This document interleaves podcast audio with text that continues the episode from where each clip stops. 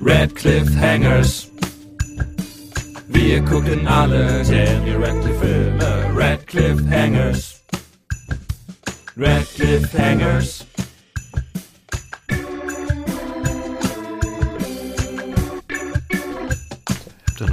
Ich bin übrigens Leon. Warum guckt mich bei deinem Skype der Joker an? Und bist du das oder ist das ein anderer Joker? Das ist, das bin ich. I'm the Joker, Das ist ein baby. Cosplay? Nein, kennt ihr nicht das Video? I'm das, the was du Joker, uns baby. letztes Ich- Mal gezeigt hast. Ich glaube, da haben Oh, wir ich sogar in der Folge nicht, ich eine Anspielung drauf und kein Mensch versteht Er hat es. ich glaube, Leon hat zweimal drauf angespielt und ich weiß immer noch nicht, was es ist. Es ist halt Für witzig, mich- weil in der Folge sagst du, Leon, zweimal I'm Ja, the genau. Joker, baby. Und wir haben aber, glaube ich, am Anfang nicht drauf, woher das, ist kommt. Völlig ohne Erklärung. Wie viel ist in Swiss Army Man? Äh, sollen wir es Epi erklären oder soll es ein Geheimnis bleiben? Ich fand es einfach nur weird, aber naja.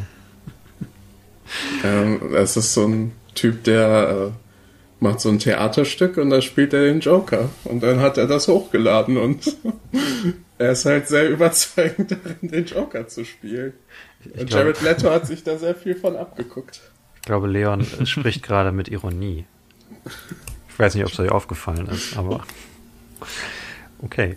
Und damit, hallo und herzlich willkommen bei den Redcliffe Hangers, dem ersten und seit 25 Folgen besten Podcast über Daniel Radcliffe im Internet. Bis jetzt. Wir gucken uns durch die gesamte Filmografie von Daniel Jacob Radcliffe. Ich bin euer Gastgeber, Henny. Warum sagen wir nicht eigentlich diese drei Namen getrennt? Das wäre doch total genial, wenn du Daniel, ich Jacob und Epi Radcliffe sagen würde. Ich sag Daniel, du sagst. Jacob. Hi, ich bin äh, Leon. Das war Okay, ich bin Alko, es tut mir leid. Aber das seit 25 Folgen, unser Jubiläum, und ich habe noch nie darüber nachgedacht. Das wäre richtig gut eigentlich. Nächstes Mal. Stimmt. Ab, ab sofort. Das ist die Folge, mit der sich alles ändert. Wenn wir Ähm, uns in einem Monat noch daran erinnern können, dass wir das abgesprochen haben. Wahrscheinlich nicht. Ähm, es ist eine besondere Folge. Es ist die 25. Folge. Es ist eine Folge über Swiss Army Man, den besten Das, das hätten wir doch jetzt auch wieder sagen können. Swiss. Swiss? Army. Army. Swiss. Man. Klappt hervorragend. Und es ist nicht nur eine besondere Folge, weil wir über einen besonderen Film sprechen, sondern weil wir besondere Gäste haben. Von den Cinemines haben wir heute Leon Moin.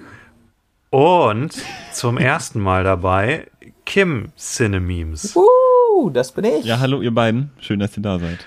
Wir, sollen wir machen, dass wir bei der 50. Folge zu 75%ige Cinememes dabei haben? Also, dass es immer einer mehr wird? Ich glaube, es Ja, wird aber- heute, heute schon chaotisch genug. Könnt ihr euch dann aussuchen, ob äh, Thorsten oder Jana? Über Ich finde, Leons Vater wäre auch mal ein Cameo wert. Oh ja, das wäre gut. Das wäre toll. Können wir noch tauschen? Also, ich meine, wir haben jetzt, wir sind jetzt am Anfang der Folge. Ist dein Vater gerade da, Leon? Können wir noch, Der ist da und der hat den Film gesehen. können wir den dazu holen mitten in der Folge?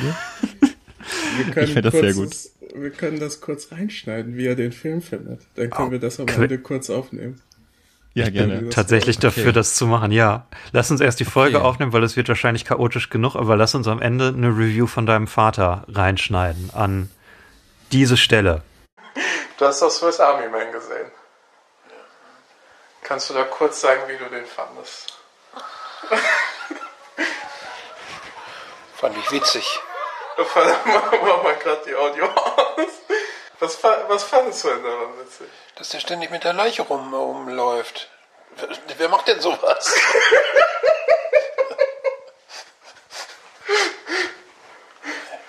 ja, Kannst du, kannst du noch was dazu? Nein? nee, das war's. Okay. Ey, Genau. das war äh, Wahnsinn. Cool, nicht schlecht. Toll. Der Ich Mann hat eine Meinung. Ich kann es nicht fassen, dass er den Film so toll oder schlecht fand. Dass, dass er Wow. das gerade gesagt hat. Ähm, Spannend. ich habe erst nicht verstanden, was Epi tut. Wir sprechen heute über Swiss Army Man, einen ganz, ganz, ganz besonderen Film. Aber bevor wir das machen, äh, müssen wir ein altes Radcliffe Hangers Ritual, äh, ist es mittlerweile schon, abhalten. Kim, du bist jetzt ja das erste Mal dabei. Du Das musst bevor du mitreden darfst, zwei Fragen beantworten. Und die erste ist, äh, in welchem Film hast du Daniel Radcliffe das erste Mal in deinem Leben gesehen? Ja, ich habe schon ein bisschen Lampenfieber, aber da kann ich jetzt auch nicht irgendwie besonders hervorstechen. Das ist die ganz langweilige Antwort, Harry Potter, der Ah. erste. Ich hatte gehofft, wir haben mal eine andere Antwort. Wie Nee, hast sorry. Äh, ja, und die zweite Frage ist aber natürlich, äh, ist Daniel Radcliffe für dich immer noch Harry Potter oder ein Schauspieler darüber hinaus? Daniel Radcliffe ist für mich tatsächlich mehr eine Persönlichkeit geworden als, äh, als nur noch Harry Potter, weil ich ihn tatsächlich in den Rollen, wo ich ihn gesehen habe, ich habe ihn halt nur in den Harry Potter Filmen gesehen, dann ganz, ganz, ganz, ganz lange gar nicht und dann als Zauberer bei Now You See Me 2. Du hast ihn gesehen? Ich, ja, den, den haben wir, ich bin mir ziemlich sicher, wir haben den im Kino gesehen, Leon und ich. Ja, Ich habe den nicht im Kino gesehen. Okay, dann war das einer von den Tagen, wo du nicht dabei warst. Ja. aber ist auch schon wieder länger her. Aber ja, da habe ich ihn das nächste Mal gesehen und dann bei BoJack Horseman, wie er sich selber spielt und dann bei Swiss Army Man und dazwischen gar nichts. Und äh, das sind einfach so seltsame Rollen, alle, die alle so einfach darauf, also für mich alle auch nur darauf abgespielt haben, von wegen, haha, guck mal, das ist Daniel Radcliffe. Äh, und der ist nicht Harry Potter. Das für mich Daniel Radcliffe, wenn er irgendwo auftaucht, ist es mehr so ein Joke von wegen, ha, guck mal, da ist Daniel Radcliffe und der macht das. Und äh, der ist für mich also tatsächlich mehr eine Persönlichkeit geworden als als äh, dieser Schauspieler Harry Potter. Was aber jetzt total überhaupt nicht so schlecht sein soll, wie es äh, wie es vielleicht klingt. Also um die äh, Frage zu beantworten, nein. Moment, ich überlege gerade, wie das Sinn macht. Ähm, ah, okay, aber wir reden ja nachher noch über sein Schauspiel hier. Da würde mich interessieren, ob du das dann hier äh, auch so siehst. Aber ich bin gerade ein bisschen begeistert. Äh, sonst guckt ja kein Mensch die Filme, die wir hier im Podcast gucken. Und jetzt habt ihr beide den Film gesehen, den wir als letztes gemacht haben. Könnt ihr kurz, und ich meine wirklich kurz, sagen, wie ihr den fandet? Es ist wirklich schon so ewig lange her. Also das war diese Phase, als wir diese Dauerkarte im Kino hatten und halt wirklich alles geguckt haben, was rauskam. Und das ist irgendwann alles zu so einem Matsch verschwommen. Also ich weiß noch, dass es, also es war halt so ein Heist-Film mit Magie und ich fand ihn jetzt, also ich war nicht gelangweilt im Kino. Okay. Aber weil ich auch so Heist-Filme mag. Es ist jetzt nichts, wo ich, also offensichtlich nichts, wo ich gesagt habe, da bin ich nochmal hin zurückgekommen und den will ich nochmal sehen. Aber ich, ich war jetzt nicht so, dass ich lieber nach Hause wollte, anstatt den Film zu Ende zu gucken. Okay. Hat dich also Leo? nicht gestört, ihn zu schauen. Ich habe den immer noch nicht gesehen. Ich weiß nicht warum, wie das rübergekommen ist, dass ich den gesehen habe. Achso, Ich finde find immer noch nur, dass der Now You Don't heißen sollte. Ja, gut, das haben wir jetzt ungefähr 50 Mal in diesem Podcast beschworen. Ähm, Ja. wir, wir müssen heute so ein bisschen on track bleiben, weil wir zu fünft sind und weil wir das Potenzial für Chaos sowieso schon haben, wenn wir zu dritt sind. Äh, und äh, wobei, vielleicht wird diese Folge auch drei bis fünf Stunden, wer weiß das schon. Ähm, Eiko, du hast uns Habt ihr eigentlich schon mal von unserem Podcast gehört? Ähm, also ich habe vor langer, langer Zeit habe ich mal angefragt, ob ich bei Swiss Army Man featuren darf und dann wurde mir gesagt, nur wenn ich alle Folgen gucke und natürlich habe ich dann alle Folgen geguckt, also bin ich komplett up to date und Sehr äh, cool. finde euch ganz, Sehr ganz gut. toll. sehr, sehr gut. Und es hat ja auch geklappt, ne? Also äh, Ja, soll keiner sagen, dass Korruption keine, äh, keine Ergebnisse liefert. Eiko, du hast eine Zusammenfassung von dem Film Swiss Army Man, äh, den man, glaube ich, eigentlich auch schon in einem Satz zusammenfassen könnte. Aber äh, was, was, was hast du? In einem Satz, das würde ich gerne von dir gleich hören, Henny. Okay, ja. Äh, ja, wir eröffnen auf einer einsamen Insel und treffen unseren Protagonisten Paul Dano, also unseren Protagonisten gespielt von Paul Dano, der sich das Leben nehmen möchte an einem Strick. Aber kurz bevor es soweit ist, entdeckt er einen Körper, der an den Strand geschwemmt wird, gespielt von Daniel Radcliffe.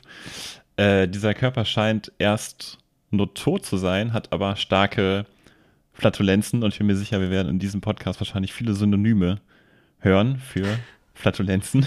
Der furzt. Und eine Minute später reitet Paul Danos Charakter auf Daniels Körper mit den Flatulenzen über den Pazifik zurück in die Zivilisation. Und dort angekommen, erwacht Daniels Körper immer mehr zum Leben. Er fängt an zu sprechen und sein irrigierter Penis weist Hank den Weg. Meine, meine Einsatzzusammenfassung wäre gewesen, Danny Radcliffe spielt eine furzende Leiche mit einem magischen Penis. Dann weiß man schon ungefähr, was das für eine Art von Film ist. Ihr beide, ich übergebe wieder an unsere Gäste, habt diesen Film in einer Sneak Preview gesehen, ohne zu wissen, dass es ihn gibt vorher. Habe ich das richtig verstanden? Das ist Genau. genauso richtig. Wie, wie war das? Es war eine magische Nacht. ähm, der, der Kinosaal war sogar ziemlich voll, oder? am Anfang war er voll, ja. War Leon denn, war Leon denn wirklich dabei? Ich war da. Ich habe den gesehen und ich war körperlich. ich weiß nicht, ob ich dabei war, jetzt wo wir es sagen. Ne? Nee, aber ähm, da waren alle am Anfang so ein bisschen so, ah, das sieht ja ganz interessant aus. Weil, äh, weiß nicht, vielleicht verbinden viele Leute das so mit Castaway und äh, der, das Intro war ja auch ganz cool mit dem Text auf, den, äh, auf dem Schiff und so. Das war ja so ein Textcrawl wie bei Star Wars, nur in gut. Und äh, dann äh, sahen alle Daniel Radcliffe so als Leiche und waren so, ah, interessant. Und ich glaube, als er dann angefangen hat zu furzen, da sind die ersten Leute rausgegangen. Ja. Direkt am Anfang. Ja, direkt am Anfang. Und es war wirklich, also wir waren in vielen Sneaks und in vielen Sneaks sind viele Leute rausgegangen, aber das war wirklich mit Abstand der Film. Also das Kino war halt wirklich höchstens noch halb voll am Ende und es war voll am Anfang. Also, und es sind wirklich, ja, es wurde, je länger es dauerte und je mehr er gefurzt hat, also bis die Namen von den Schauspielern on screen waren, hatten schon ein Drittel das Kino verlassen. Also Und- ich würde auch sagen, bei der, bei der Title Card, als er dann äh, Daniel Radcliffes Leiche als Motorboot äh, mit einem Furzantrieb durchs Meer gefahren hat, da sind am meisten Leute rausgegangen. Okay. Unglaublich. Und aber gleichzeitig war, als das, als der Film vorbei war, haben die, die noch da waren, haben halt das Kino wirklich mit einem Lächeln verlassen. Und es haben sich halt auch überall Leute unterhalten darüber und so und von wegen, ja gut, dass wir geblieben sind. Also es war wirklich das geteilteste Publikum, das man sich vorstellen kann zu so einem Film. Und ihr wart in der zweiten Gruppe, nehme ich an. Wir, wir haben den Film nicht gesehen, darum wollten wir unbedingt beim Podcast dabei sein. Ah, okay. Also ja, wir haben den bis zum Ende gesehen und äh, fanden ihn beide ziemlich gut. Ähm, wie ist es bei uns? Wie ist es bei Epi Aiko? Wie habt ihr diesen Film gesehen? Ich glaub, Moment, Epi, du einmal, hast ihn. ich würde gerne einmal kurz, ähm, also Kim und Leon, ihr seid ja häufiger in der Sneak, oder zumindest gewesen, aktuell geht's ja nicht. Damals.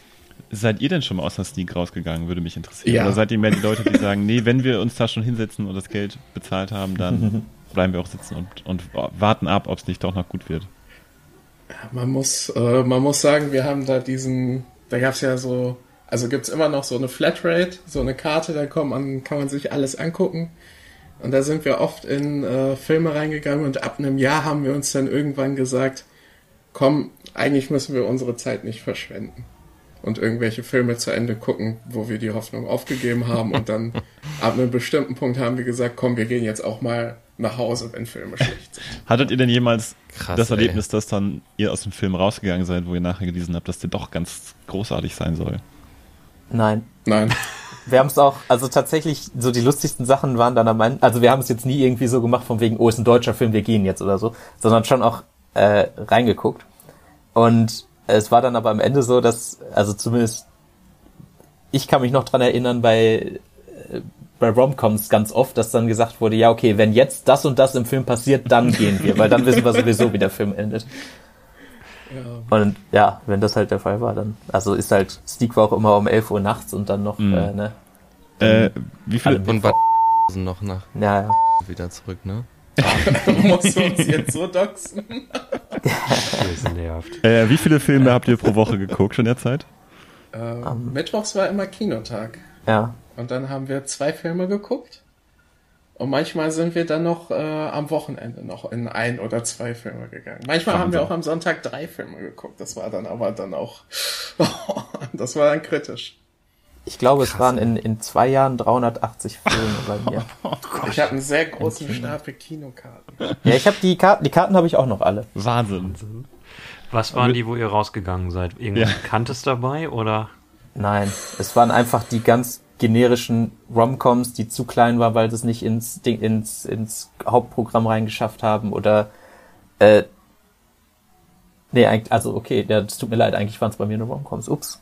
Bei Vielleicht Mother, mag ich die bei, nicht so. bei Mother wollte ich sehr, sehr gerne rausgehen, weil der Film mich äh, gestresst Welch- hat, aber es wurde mir nicht erlaubt. Welcher? Der mit Ausrufezeichen oder der ohne? Äh, der mit Jennifer Lawrence? Ja, der mit Ausrufezeichen. Ich versuche, seit der raus ist, äh, Epi und Eiko dazu zu kriegen, den zu gucken, aber Nein, guck den. Habe ich nicht mitgekriegt, Henny. Oh Mann, ey. Der ist ganz, ganz Ich kann mich nur an eine Sneak-Sache erinnern, wo ich mit Eiko mal war. Jo, ich Und da auch. kam, weißt du noch, Gianni und die Frauen? Ja. So ein ähm, italienischer Film mit einem Typen, der war so ungefähr 45.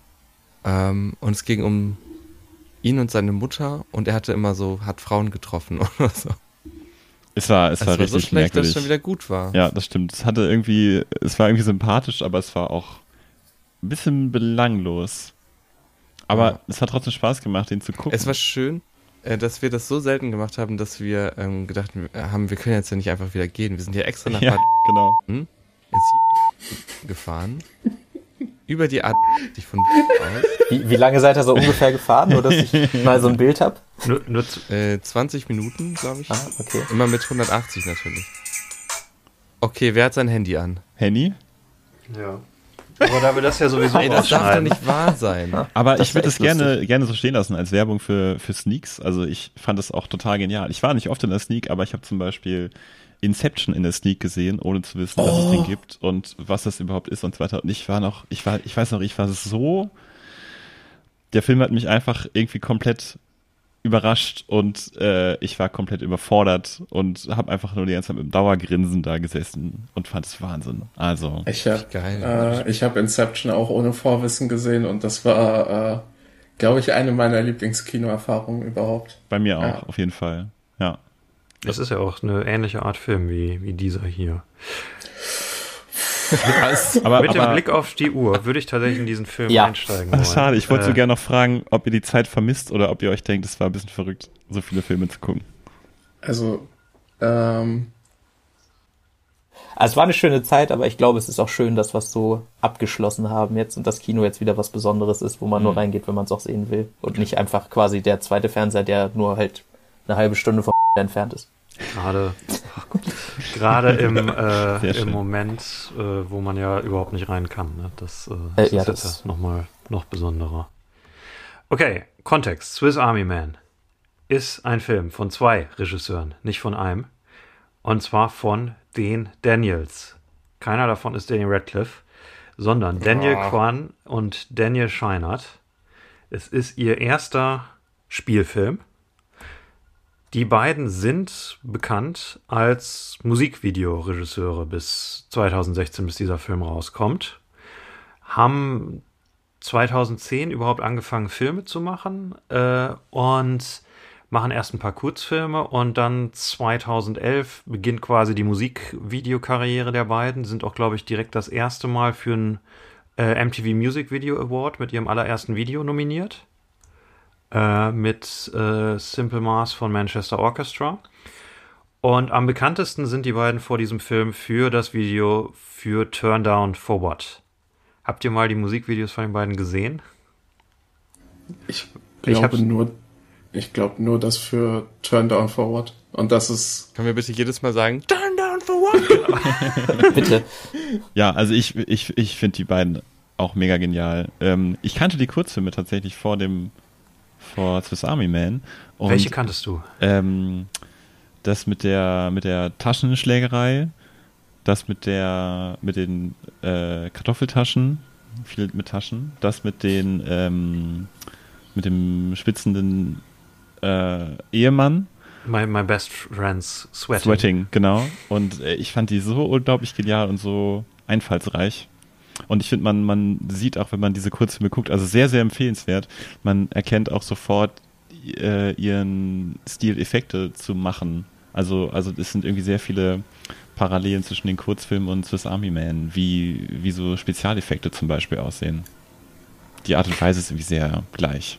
Genau, irgendwie in fast jedem Kurzfilm oder in jedem äh, Musikvideo machen die irgendwas Besonderes, Verrücktes mit Spezialeffekten, was du noch nie gesehen hast. Also bei Turn Down for What ist es der tanzende Penis oder ist, ist es ist vor allem der Penis, der da Ich- tanzt. vor allen Also, Dingen nee, nee, nee, es, die ist schon, Brüste. es gibt auch tanzende Brüste. ja, stimmt. das stimmt, sind die ja. Brüste, die den Tisch zerschlagen. Aber wisst ihr, was ich meine? So die Art, wie zum Beispiel im Turn Down for What Video Leute durch die Böden krachen, ja, ja. ist irgendwie sehr so gefilmt und gemacht, wie, ähm, wie bei Swiss Army Man meinetwegen Daniel Radcliffe diese ähm, Krücke aus, seinen, aus seinem Mund schießt. Also irgendwie ist all- alles, was sie bis dahin gemacht haben, ist so eine, oder Swiss Army Man ist die Kulmination von allem, was sie vorher gemacht haben, inklusive tanzender Penisse. Und tanzender Toter. Äh, ich habe mir alle Musikvideos von denen angeguckt hierfür. Ähm, habt ihr von Foster the People äh, Houdini gesehen? Nee. Es ist richtig geil, weil es ist ein Musikvideo. Es fängt an wie ein normales Musikvideo. Die Band steht auf der, auf der Bühne und spielt gerade und Musikvideo, Kamerashots. Und dann stürzt äh, die Bühne ein und die ganze Band stirbt. Und dann ist das Video, wie sie diese Leichen so, äh, so bearbeiten, dass es so aussieht, äh, dass sie ihr Konzert noch machen können. Äh, dass es so aussieht, als wären sie noch lebendig. Auch für diesen Film wichtig. Und irgendwie, also es ist total irre, sich diese Videos anzugucken, weil die, äh, die starten total groß. Weil äh, das, das allererste Musikvideo von denen, da machen sie es einfach, dass es sich, dass das ganze Video sich darum dreht, dass ein Autounfall ist und ein Truck durch die Luft sich dreht. Wer schon mal Filme gemacht hat, das ist nicht so einfach zu machen. Ähm, weiß man, wenn man schon Filme gemacht hat. Und die drehen, machen das Ganze. Hä, woher weißt du das? Weißt du nicht mehr? Wenn es einfach zu machen wäre, hätten wir das schon gemacht, würde ich sagen. Und Leon und Kim wahrscheinlich auch schon.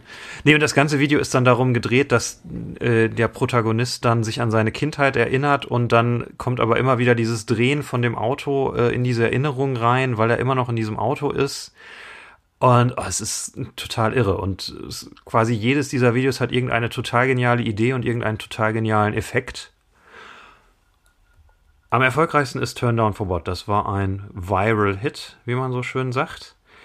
Und dann 2014, 15 irgendwann fangen die beiden damit an, an Swiss Army Man zu arbeiten. Ich habe leider nichts darüber gefunden, wie genau das angefangen ist, aber die kriegen beim ganzen Dreh auch direkt schon, äh, beziehungsweise in der Vorbereitung schon Unterstützung. Die kriegen Förderung von Sundance, sind in den Sundance-Workshops, äh, die, die es für Indie-Filmemacher gibt. Ähm, die kriegen von vom Dolby Institute eine Förderung, äh, weil denen das Skript, beziehungsweise nee, weil denen der Rough Cut so gefallen hat, äh, dass sie den Film in Dolby Atmos äh, mischen können und technische Hilfe dafür kriegen, umsonst, weil alle irgendwie an dieses Skript glauben. Dass auch äh, Paul Dano Dan und Daniel Radcliffe und Mary Elizabeth Winstead, quasi die drei einzigen Schauspieler in diesem Film, auch total schnell Ja zu sagen. Und das ist eigentlich schon der ganze Kontext. Musikvideoregisseure, erster Spielfilm, Förderung, das Skript überzeugt so viele Leute, dass große Schauspieler wie Paul Dano und Daniel Radcliffe tatsächlich direkt zusagen und die diverse Unterstützung von Dolby von Sundance bekommen. Und jetzt sind wir in der ersten Szene. Und Daniel Radcliffe furzt.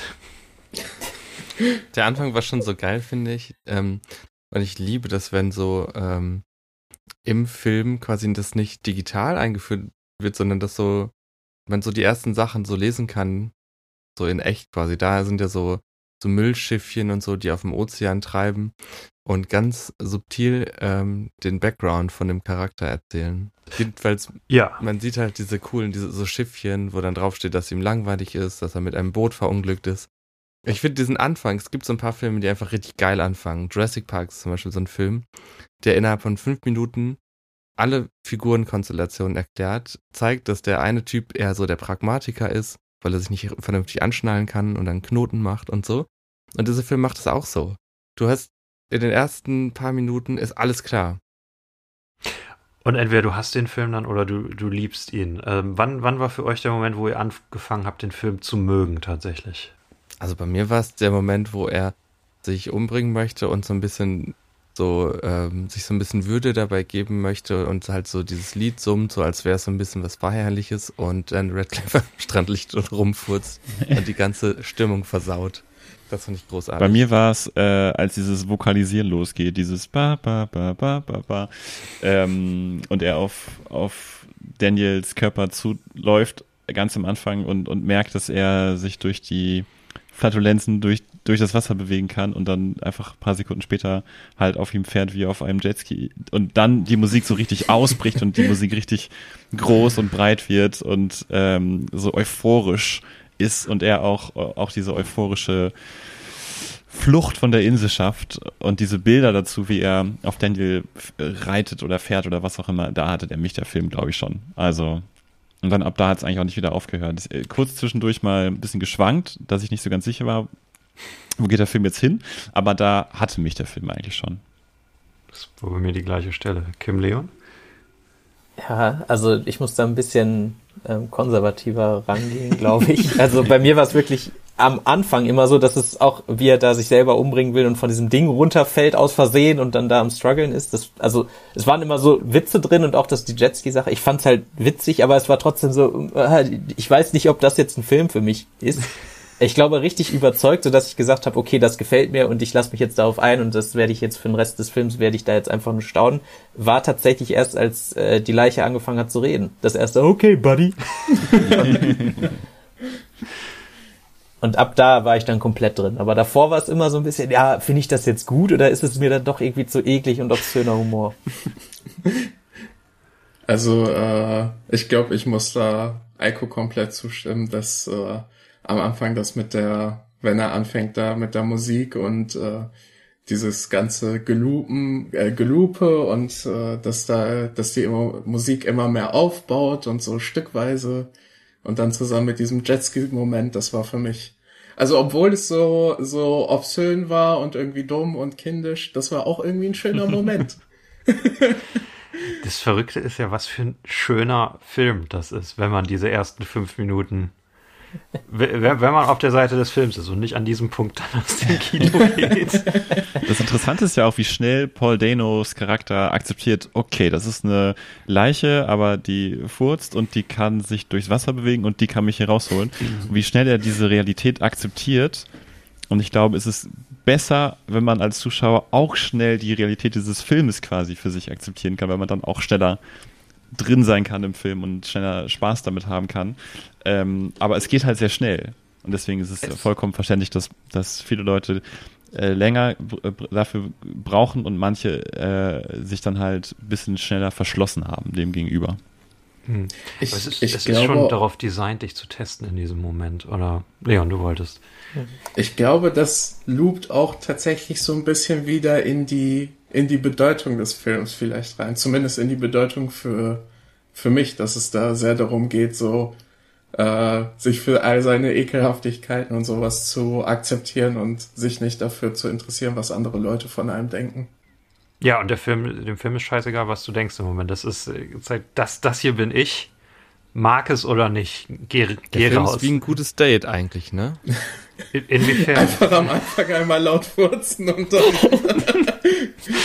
Ja, du kannst auch ein Jahr lang zusammen sein und dich verstecken vor dieser Person Ah. und dann furzt du einmal rum und dann heißt es so, ich trenne mich von dir, ich verlasse dich, ich nehme das Kind mit. und, ähm, oder du furzt gleich beim ersten Date und ähm, weißt, okay, das ist was für länger, mindestens zwei Jahre.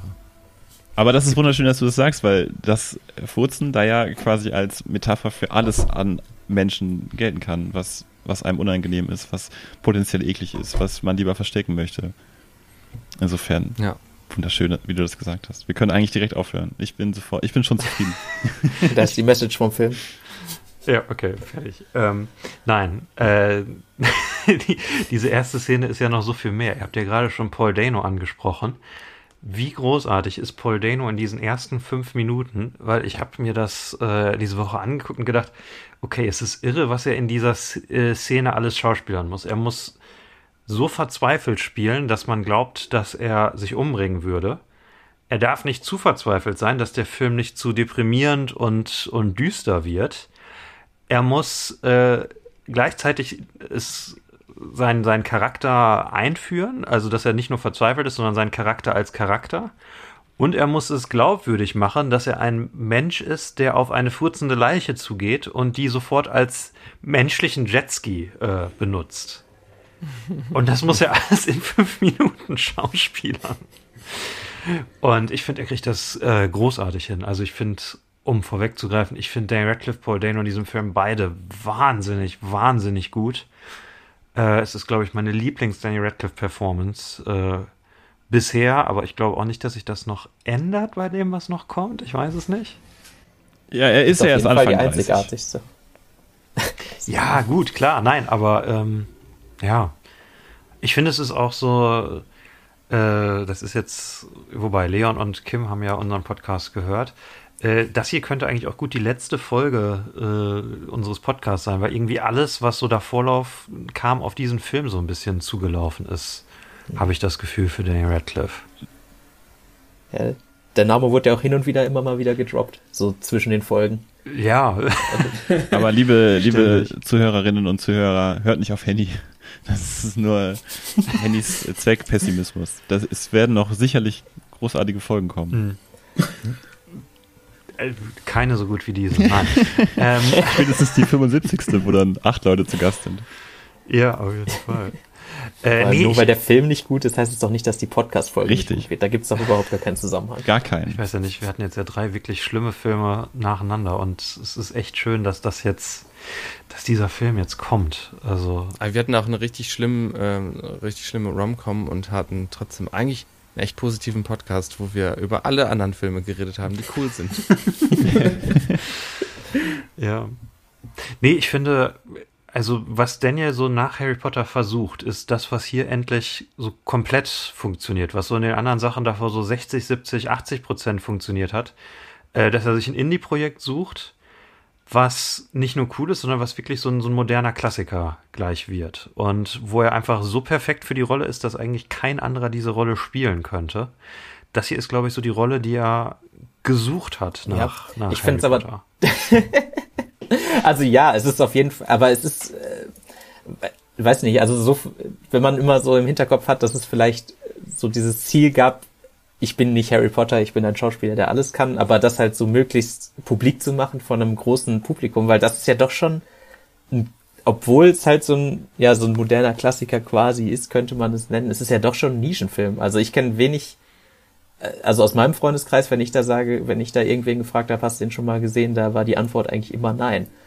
Oder, oder ja mit dir. Äh, Also es funktioniert auf jeden Fall sehr gut, aber ich glaube nicht halt so weltweit, dass, also den, Ja, ähm, also wenn, wenn man jetzt vom reinen Boxoffice ausgeht, hat dieser Film nur rund 5 Millionen eingespielt. Boah. Aber ich glaube, er ist langlebiger, weil ich habe tatsächlich mit Leuten schon über diesen Film gesprochen, die nicht Freaks wie wir sind und äh, 380 Mal in zwei Jahren ins Kino gehen. Wobei damit seid ihr noch krasser als wir drauf. Äh, und die diesen Film kennen, weil die den mal auf Streaming-Plattformen gesehen haben und weil einfach so dieser eine Satz, Daniel Radcliffe spielt eine furzende Leiche mit einem magischen Penis. Leute probieren das aus, Leute gucken sich das an und denken, ah, okay, was ist das für ein Film? Und einige mögen ihn dann auch. ich glaube, dieser Film hat eine unglaubliche Langlebigkeit, mehr als, als What If, mehr als Young Doctor's Notebook oder, äh, oder als so erfolgreiche Sachen wie Now You See Me 2 oder Die Frau in Schwarz. Ja, No You See Me 2 wird, wird irgendwann vergessen werden. Das hier wird, das wird ein Kultfilm. Tsunami Man. Ich finde, Das ich finde Schick einfach auch offensichtlicherweise halt so viel äh, Liebe zum Detail im Film und so viel Herz einfach. Und ich glaube, das trägt sehr dazu bei, dass das äh, passieren wird, dass der in Erinnerung bleiben wird. Es ist halt wirklich der schönste Film über eine furzende Leiche, äh, den, den es gibt. Welche, welche, jetzt- welche anderen Kandidaten äh, fallen dir da so ein, Henny? Ich habe nie Weekend at Bernie's gesehen. Hat das einer von euch mal geguckt? Das ist doch dieser berühmte Leichenfilm. Ich habe da die äh, Erkan und Stefan Version von gesehen. Es gibt eine Erkan und Stefan Version von Weekend at Bernie's. Ja. Oh Gott. Als Film? Ich kann mich sehr, sehr vage dran erinnern. Aber ich äh, glaube, als Kind habe ich aus irgendeinem Grund öfter Erkan und Stefan Filme geguckt. Oh Gott. Moment, es gab Erkan und Stefan. Ja, es gab Erkan und Stefan Filme, ne? Die, es gibt sogar einen, der wurde von Michael Bulli Herbig gemacht. Was? Also, also entweder Swiss Army Man oder die äh, Erkan und Stefan Version von Weekend at äh, Bernie's. Das ist natürlich ein schwieriger. Welcher war der Film, wo sie so einen Typen in seiner eigenen Wohnung und er stirbt und dann ziehen sie ihm so ein Hawaii-Hemd an und machen eine Party? Das ist Weekend at Bernie's. Äh, aber Ist es das? das ist einer dieser Filme, die so oft äh, irgendwo als Referenz auftauchen und ich habe den noch nie gesehen. Und äh, also die Regisseure von diesem Film haben den auch nicht gesehen, die Daniels. Genau, ich wollte es nämlich auch sagen, ja. Die sagen sogar noch im Commentary, da ist jetzt unsere Weekend at Bernie Szene, aber wir haben den Film auch beide nicht gesehen. Ja, ähm, was sorgt dafür, dass dieser Film funktioniert? Weil, ähm, wenn, man diesen Film beschreibt, ich glaube, wenn man diesen Film hasst und wenn man ihn liebt, man beschreibt ihn auf die gleiche Weise, nur die Tonart ist anders. ähm, dann, dann sagt man, ja, und dann benutzt der Daniel Radcliffe als Jetski oder äh, dann benutzt der Daniel Radcliffe als Jetski. Ähm, wie, wie kann es sein, das habe ich mich beim Gucken häufig gefragt, dass dieser Film gut ist? Wieso funktioniert dieser Film so gut mit, mit dieser Prämisse und der Großteil des Films, also fast die ersten 50, 60 Minuten, sind ja einfach nur zwei Typen in einem Wald, die ungefähr dreimal über Masturbation sprechen und äh, über, über Furzen und über Kacke und wie kann es sein, dass dieser Film funktioniert? Wieso funktioniert dieser Film für euch? Was funktioniert an diesem Film für euch? Ähm, Ich glaube, das liegt stark daran, in welches Genre man das für einen selber reinpackt. Weil ich würde den, ich würde den Film jetzt tatsächlich so als so eine Art Bromance sehen, also zwei, ja, halt ein Kumpelfilm. Äh, und einfach in den Vordergrund stellen, einfach diese, diese Freundschaft zwischen Hank und Manny. Und äh, wie, also ja, wobei äh, Hank natürlich auch gleichzeitig so eine Art Mentoren- oder Vaterrolle annimmt und ihm da alles beibringt, aber sie gleichzeitig auch die besten Freunde sind und alles zusammen schaffen. Und dadurch werden die beiden und deren Interaktion einfach so sympathisch für mich, dass ich, dass dieses, okay, der ist jetzt halt eine Leiche, dass das so in den Hintergrund drückt. Und dass auch diese ganzen, also tatsächlich die ganzen, also alle Masturbationsgespräche und Peniswitze sind bei mir jetzt auch nicht gelandet. Aber äh, die, die, Comedy, die rückt dann tatsächlich auch in den Hintergrund, wenn man einfach guckt, wie toll die beiden miteinander umgehen und äh, wie die, wie deren Freundschaft über den Film wächst. Also, äh, ich muss auch sagen, dass das wahrscheinlich viel damit zusammenhängt, dass der Film sich selbst, also dass der Film irgendwie ehrlich ist. Dass äh, da nicht irgendwie mit einem Augenzwinkern so, haha, das ist eine Leiche, aber die Pups, Zwinker, Zwinker, wir wissen, wie dumm das ist und wir sagen es den Zuschauern, dass wir wissen, wie dumm es ist, sondern die spielen das einfach komplett ernst runter. Genauso wie die, wie die Wasserszene. Natürlich er- erschreckt man sich dann und äh, alle so, oh, was passiert da? Aber äh, im Endeffekt wird das einfach nur ernst runtergespielt. Und da ist kein, kein äh, Deadpool, ich gucke in die Kamera und sag, hey, ist das nicht ziemlich schlecht und dumm? Und dann, es ist einfach, ich glaube, es liegt einfach daran, dass der Film ehrlich mit sich selbst ist. Dass man dann einfach sagen kann, okay, das ist irgendwie dumm, aber ist auch irgendwie schön. Die, die Wasserszene, wo Danny Radcliffes Leiche auf einmal Wasser spuckt, oder welche meinst du? Äh, ja, zum Beispiel. Ja. ja wir hatten, hatten glaube ich, noch gar nicht gesagt, die Leiche hat magische Kräfte und äh, ist ein Swiss Army Man und hat verschiedene Fähigkeiten, kann Wasser spenden und kann Eichhörnchen Magisch hört sich erschießen. aber irgendwie falsch an, finde ich. Ist ja nicht wirklich magisch. Ja, ja so, es, es wird nie erklärt. Einfach Superkräfte, würde ich sagen. ja. Das ist auch so ein Satz, man sagt, entweder sagt man total begeistert, es wird nie erklärt, oder man sagt, und es wird nie erklärt. C Cinema Sin. 20 Ding! Ding! Ding. Leichen machen das nicht. Also ich würde auch Ich hab den- komplett bei ja. Leon mitgehen, äh, bei der Ehrlichkeit. Also ich glaube, wenn man den Film komplett runterbricht, dann geht es ja eigentlich im, im Kern um einen Menschen, der die Hoffnung äh, komplett aufgegeben hat oder die die Hoffnung komplett verlassen hat, der die Menschheit hinter sich lassen möchte in Hank und der dann aber wieder neue Hoffnung schöpft und Er ist quasi lebensmüde, ne? Ja, nee, total, ja, im wahrsten Sinne des Wortes. Neue Hoffnung schöpft und ähm, ja, dann, dann auf einmal einen neuen Lebensmut auch, auch bekommt. Und ich glaube, das ist was, mit dem sehr, sehr ehrlich umgegangen wird, über das irgendwie auch auf einer sehr, das wird so offengelegt, wie so eine Wunde und in dieser Wunde, über diese Wunde wird so 90 Minuten lang offen gesprochen und offen mit umgegangen. Ähm, und ich glaube, das ähm, auf eine sehr ehrliche Art und Weise. Und ich glaube, das spricht jeden so ein bisschen an. So dieses Gefühl von, ähm, was ist mein, mein Platz in der Welt und, äh, und wie gehe ich mit den Regeln um, die in dieser Welt herrschen? Wo ist mein Platz? Das sind auch so Sachen, über die man sonst halt, also die sonst sowieso nicht in Filmen sind, aber die man irgendwie kennt. So, okay, halte ich den Furz jetzt drinne oder lasse ich ihn raus und gucken mich die Leute dann an? äh, ja, dieser Film ist so unglaublich äh, schön, ehrlich, äh, offen.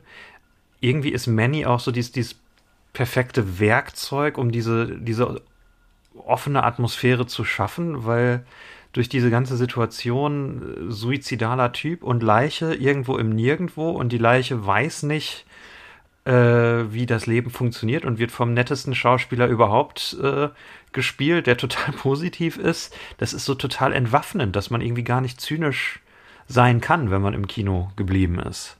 Und Paul Danos weit aufgerissene Augen äh, uns Mhm. und sein, sein, sein, sein Blick tragen ihr übrigens dazu bei. Man will ihm irgendwie auch so helfen. Man will, dass alles gut für ihn wird. So, dass er überlebt und ähm, die Hoffnung, die er am Anfang des Films nicht hatte, nicht schon wieder verliert. Übrigens, er hat, äh, der Bart ist nicht echt in diesem Film und die Haare von ihm sind nicht Mhm. echt. Ach, echt? Das ist beides. Ein echt Künstlich. schöner Bart. Ja, ne? Er kann wohl keinen Bart in echt äh, wachsen lassen. Hm. Wenn er die, äh, wenn er Sarah wird, dann sind die Haare auch nicht echt. Das ist eine Perücke. Nee. Nee, nee, nee, Moment. Moment. Ja, das ist, Stopp. Aber eine hab gehört, das Echthaarperücke, sind seine oder? echten Haare. was jetzt, wo er Sarah spielt, oder? Ja, genau. Ja. Und dann Mhm. haben sie die halt abgeschnitten nach der Szene und deswegen trägt er in den anderen Szenen ähm, eine Perücke. Ihr meint so wie bei Castaway, dass sie 60 Tage irgendwie Drehpause hatten, damit Tom Hanks abnehmen kann und sich Haare wachsen lassen kann. Ja, das konnten sie sich hier nicht leisten. Die hatten drei Millionen äh, Dollar Budget. Drei Millionen? und Das ist irre, ne? Wahnsinn. oh, Wahnsinn. Das ist, guck, das ist auch immer schön, wenn man nicht selber alles recherchiert, sondern ähm, Ja. das wusste ich nicht. Unfassbar. Drei Millionen. Und für drei Millionen haben die Ist ein. viel oder wenig? Ist extrem wenig. Das ist wirklich, also ich glaube, ich, das ist wirklich unfassbar wenig. Das ist, Glaube ich, so viel wie der erste James Bond. was absolut vergleichbar ist mit 2015, wo dieser Film in 22 Tagen gedreht wurde. Auch Zahlen, krass. Zahlen, Zahlen. 22 Tage? Das ist Da, wenig. okay, das wusste ich auch nicht. Habt ihr schon mal einen Äh, Film gedreht? oder Äh, 28. habt ihr schon mal einen Film länger als einen Tag gedreht? Am Stück? Nee, also ich meine, hab, haben sich bei euch Dreharbeiten schon mal länger als einen Tag hingezogen? Ja. Ja, Bei welchem Film? Bei allen. ja, bei allen. Das ist meistens so ein Wochenendjob. Ach so. Oh, außer äh, The Essence of Comedy, den haben wir tatsächlich an einem Tag gedreht. Mhm. Oh, und Benne, den haben wir auch an einem Tag gedreht. Das sind tatsächlich Aber vier. das sind, das sind beides. Was war der äh, längste Dreh? Ähm, Ich glaube, Ike und ich haben mal zehn Stunden an einem Film gedreht, wo wir zu zweit in einer Wohnung waren. Das war unser Swiss Army Man Moment. Und am Ende wurden wir rausgeschmissen, weil wir zu lange gebraucht haben. Oh Das war nein. nicht unser Haus, in dem wir gedreht haben. welcher Film war das denn? Der Teppichfilm. Staubfänger. Ich kann mich nicht erinnern. Der ist auch nicht Sorry. online einzusehen. Also Wir laden den gleich hoch, dann könnt ihr euch den angucken. Ah, cool. Es sind übrigens Gut. 24 Tage gewesen. Ich habe es nochmal nachgerechnet. 24. Äh, es ist trotzdem. Das ist echt wenig. haben sie aber auch wenig. tierisch effektiv gedreht. Also wenn ich darüber nachdenke, ähm, ähm, dass wir, also ich habe das Gefühl, wenn wir drehen, dann drehen wir meistens alles an einem Tag, außer es ist ein Musikvideo. Und dann brauchen wir aber wirklich auch den ganzen Tag für einen fünfminütigen Film, sind am Ende total fertig und haben einen Tag für fünf Minuten gebraucht. Der Film hier dauert irgendwie circa 100 Minuten und die haben den Und es wird immer dunkler 95. im Film. Und den Film hier haben sie in 20 Tagen gedreht. Das heißt, 20 mal 5 sind 100 Minuten. Also müssen die so unglaublich effektiv gedreht haben. Also weil wir haben ja auch dann, also oft auch ohne professionelles Licht und so weiter gedreht. Ich bin auf jeden Fall sehr beeindruckt. Und halt für die drei Millionen hast du einen Bär in diesem Film. Du hast diese ganzen wahnsinnigen, aus Schrott gebauten Sets in diesem Film. Äh, Das Ganze ist an einem Dutzend Drehorten gedreht worden, obwohl es nicht so aussieht. Das sind ein Dutzend verschiedene Wälder. Ähm, und also ich glaube, Paul Dano und Dan Radcliffe müssen einer, für eine sehr kleine Gage gearbeitet haben, damit das überhaupt möglich war. Das ist so irgendwie das Einzige, wo sie quasi sparen an, an Schauspielern in diesem Film. Weil es, Spoiler-Alarm, nur drei, vier Schauspieler überhaupt in diesem Film gibt, außer Dan Radcliffe und Paul Dano. Ja, und ganz vielen Statisten, ne? Muss man jetzt auch mal sagen. Das sind sieben oder acht am Ende, das sind gar nicht so viele. Also ich habe gezählt, im Abspann stehen zehn Schauspieler. Ja. Ja, es gibt, es gibt viel, was diesen Film besonders macht. Ähm, Vielleicht sollten wir noch ganz kurz zur Zusammenfassung hinzufügen, wenn ihr den Film nicht gesehen habt, Mhm. dass ähm, Danny Radcliffe Danny Radcliffes Charakter heißt Mandy ähm, und diese, diese Superheldenfähigkeiten, die er hat, ähm, die werden halt immer elaborierter und die helfen halt ähm, Hank immer aus jeglichen Situationen raus. Und ähm, Paul Dano kommt so mit der wirklichen Zivilisation, also wirklichen Menschen äh, immer näher. Das, das vielleicht noch also als, als ähm, Brücke zum Rest des Films. Mhm. Ja. Er ist halt, also vom Plot her ist es leicht zusammenzufassen, weil es ist erstmal zwei Leute im Wald für wirklich sehr lange, die dann halt da verschiedene Sachen bauen und Gespräche führen. Und dann kommt quasi ein Bärangriff und dann kommt die Rückkehr in die Zivilisation und das war der Film. Und trotzdem ist es der, oder gerade deswegen ist es der Wahnsinn. Äh, sollen wir eine Münze werfen? Womit wollen wir starten? Musik, Effekte, Schauspieler, Story, äh, Regie. Ich finde, der hat auch echt eine gute Struktur, der Film. Anders als dieser Podcast. Ich gucke hier die ganze Also- Zeit auf die Struktur drauf für diese Folge. Das Witzige ist ja Also auch, dass ich- wir dir am Anfang lauter Stichpunkte genannt haben und nur du hast die vor dir. Ich habe alle wieder vergessen. Ja, Sorry, Kim. auch. Nee. Ähm, also Effekte und Schauspieler hängen ja ganz, ganz nah zusammen, weil ja Daniel Radcliffe auch als Puppe eingesetzt wurde in ganz wenigen Stellen. Also würde ich erst vielleicht mit was anderem anfangen. Musik. Die Musik. Soll ich einfach mal Musik sagen? Weil, äh, ich weiß nicht, auf, auf was habt ihr diesen Film geguckt? Hat irgendjemand den auch auf der Blu-ray äh, geguckt? Ja, ich. Hast du, Mit und ohne Audiokommentar. hast du auch die dritte Möglichkeit auf der Blu-ray entdeckt, wie man den Film gucken kann? Ich habe es extra, äh, ach so, wie man gucken kann. Ich habe es abfotografiert, die, äh, die, die to Vertonung, dass man es gucken kann mit äh, Film ohne Musik mit Intro. Genau, du kannst den kompletten Film auf der Blu-ray ohne Musik gucken, weil die Regisseure selber sagen, dass der Film ohne Musik völlig verstörend und kacke ist. Und sie sich deswegen gesagt haben, wir machen das als Bonus-Feature. Geil. Du kannst dir diesen Film komplett ohne Musik angucken, aber mit allem anderen. Äh, Gott. weil die Musik richtig besonders ist. Die Musik ist von, wie heißt das Ding? Manchester Orchestra heißt die Band, ne? Mhm. Die den Soundtrack gemacht haben. Das ist ihr erster Filmscore. Ähm, die kannten die Daniels und haben, nachdem die Daniels ihnen das Skript geschickt haben, direkt am nächsten Tag äh, eines der Lieder geschickt. Kim, weißt du noch welches? Uh, was das, das Popcorn-Lied? Das kann sein. Eines der Ich Lieder. glaube, es, ja. Da- ich- ja, ja, ich glaube, es war das, weil sie noch gesagt haben, das wurde dann ja so quasi die Hymne des Ja. Films und wurde halt wirklich eins der ersten, was so kam. Ich glaube, es war das, aber ich bin mir auch nicht zu 100% sicher. Und es ist, ja, es, entweder das, auf jeden Fall äh, waren die so begeistert von dem Skript, wie irgendwie viele Leute in diesem äh, Erschaffungsprozess und haben den dann, bevor der Film überhaupt gedreht wurde, fast den gesamten Score äh, aufgenommen schon. Und so dass sie den beim Dreh äh, abspielen konnten in Szenen, zum Beispiel in der, äh, in der Szene, wo Paul Dano da auf Danny Radcliffe Jetski fährt. Ähm, Das ist genial. Es gibt ja diesen blöden Effekt, dass du vorläufige Musik benutzt zum Schneiden und auch zum Drehen und dann darauf hängen bleibst. Das haben sie hier fast nicht gemacht, außer am Ende, äh, wo wir am Ende zu kommen.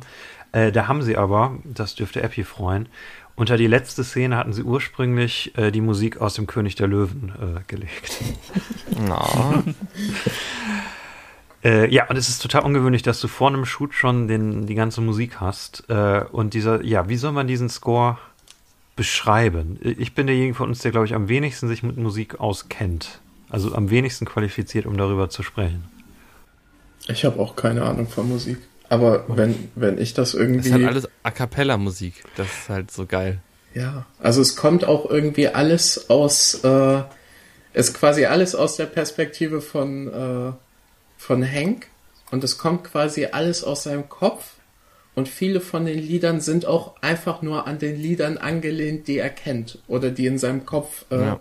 festhängen. Zum Beispiel diese, äh, die Version von Cotton Eye Joe ganz am Anfang oder ähm, oder wenn da irgendwie äh, das Jurassic Park Theme mit reinspielt, das ist äh, das, das spielt quasi alles aus Hanks Perspektive, die Musik. Welches Lied ist denn dieses I'm Crazy? Das ist komponiert dafür. äh, ich dachte Ja. auch, das wäre irgendwie. Das klingt so ein bisschen wie Moonlight von Cats. Ja, irgendwie so habe ich nämlich auch gedacht, Aber dass es es, ist- irgendwie sowas ist. Es ist es nicht. Das ist echt original. Ja, also die, der Score ist ja komplett, also erstmal a cappella oder halt irgendwie mit dem menschlichen Körper gemacht. Oder äh, es gab die Regel, äh, da haben die Musiker gesagt, wenn, wenn ihr nicht merkt, dass das gerade nicht, nicht a cappella ist, dann dürfen wir es drin lassen. Und dann ist Ah. irgendwie so an ein, zwei Stellen so ein bisschen Piano, so ein bisschen Bass drin. Äh, aber sonst komplett Ja. a cappella. Es hört sich halt an, an, als wäre das auch, als hätte man das so mit leeren Plastikflaschen oder sowas machen können. Ja, ja. So ein bisschen so Perkussion und so. so. Ja. Das finde ich so, das finde ich so geil an dem Film. Ähm, genau, dass es so ein Mischmasch aus seinen Erinnerungen irgendwie ist und so eine Wiedergabe, so ein bisschen wie so ähm, beim so ein stille Postprinzip irgendwie auch, dass sich dann da so was Eigenes draus entwickelt. Ähm, und dass es so wirkt, ja, als könnte es alles in dem Moment in seinem Kopf passieren. Und das ist ja auch eingesungen von Paul Dano und Daniel Radcliffe. Das hatte ich noch Die auch wirklich Echt? schöne Singstimmen haben, finde ich. Also, Ja, die das aber auch vorher noch nie gemacht haben, meine ich. Äh, Wobei, nee, Radcliffe hat am Broadway äh, ein paar Stücken mitgespielt, aber äh, noch nie in einem Film. Ja, der Soundtrack hat auf jeden Fall eine sehr, ich finde, so eine, wie sagt man, ätherische, spirituelle Qualität. Ja, es ist einfach geil, wo, wo Paul, also wir werden reden immer über diese Szene, aber wo Paul Dano auf Daniel Radcliffe über den Ozean reitet und diese Musik kommt und das ist so geil. Aber ich finde es gut, weil wir hier jetzt ja schon so ein bisschen die Frage auch anteasen, was in dem Film passiert wirklich und was spielt sich eventuell nur in dem Kopf von Paul Dano ab, weil Ja. die Musik sich ja scheinbar, so wie sie uns präsentiert wird, auch nur in seinem Kopf ähm, abspielen Das würde ich nämlich auch fragen. Moment. Aber es ist doch auch von beiden eingesungen und wir hören ja auch beide und wir sehen ja auch, wie die Leiche mitsingt. Also wäre das ja dann eher ein Argument dafür, dass es nicht sich nur in seinem Kopf abspielt. Ist Manny tot? Was ist Leben? Also um, um solche Fragen ich sage, es in Manny ist Film. nicht tot. Weil dann ist der Film viel schöner. Er ist nicht tot, sagst du? Ich sag, er ist nicht tot, weil dann das macht den Film viel schöner und ich habe lieber ein Happy End, anstatt ein Typ geht in die Psychiatrie, weil er mit einer Leiche rumspielt. Das Ganze. Ah, lass uns kurz über, kurz über den Plot reden, dann haben wir das abgefrühstückt. äh, am Ende des Films werden die beiden von einem Bär angegriffen und dann äh, rettet Manny Hank und dann trägt er ihn in die Zivilisation in seiner lebendigsten Phase, wo er tatsächlich sich selber bewegen kann und Paul Dano tragen kann. Und am Ende reagiert die ganze Zivilisation völlig verstört darauf, auf alles, was davor so schön im Film war, gucken sich das Camp an und denken, ach du Scheiße, was ist das für ein Psycho? Äh, und dann am Ende ist Mannys Leiche aber doch lebendig und reitet furzend in den, in den Sonnenuntergang äh, im, im Meer.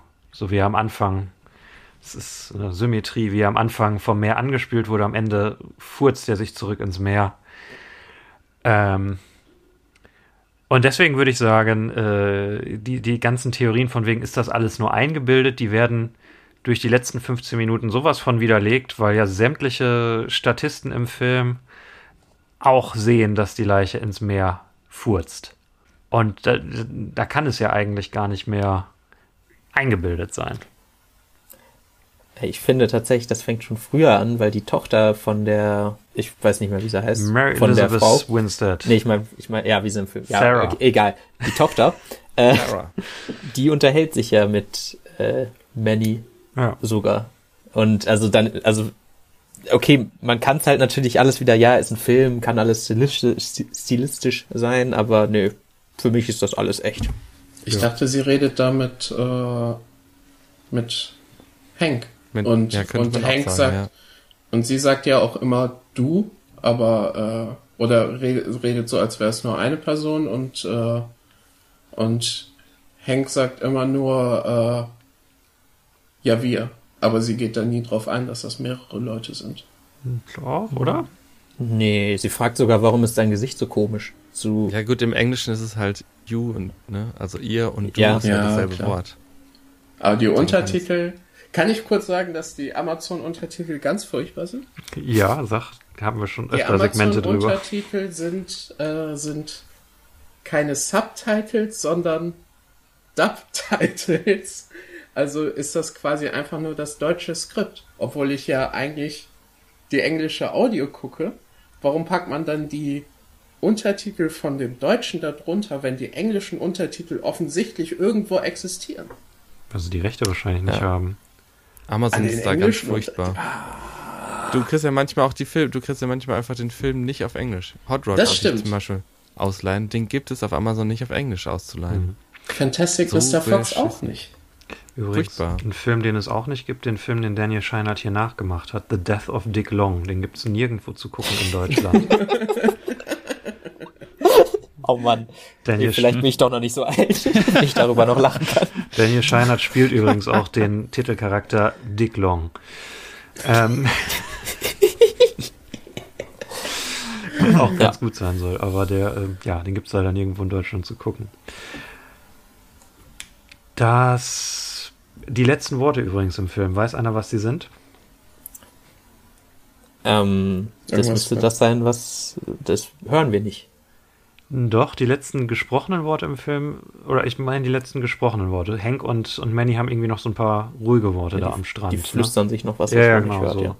Ist das Ja. nicht noch was, dass Mary Elizabeth Winstead einfach nur What the fuck sagt? Genau, das sind die letzten Worte im Film. Ja. Sehr gute letzte, letzte Line. Ähm, ja, es ist ehrlich, die Musik ist toll. Äh, die Effekte sind irre, beziehungsweise die Effekte hängen viel damit zusammen, dass Daniel Radcliffe unglaublich gut eine Leiche spielen kann. Die Effekte sind unnötig gut, finde ich. Also, also ich finde, es ist, also die Film, die Effekte müssten nicht so gut sein, wie sie sind, um den Film, also es ist einfach nur noch mal was noch besser ist. Also wenn- vor allem, wenn man hört, wie wenig Tagen, mit wie wenig Budget das gedreht wurde, wäre es auch okay gewesen, wenn man die Kamera mal weggehalten hätte bei Sachen, aber das sieht, er sieht einfach toll aus.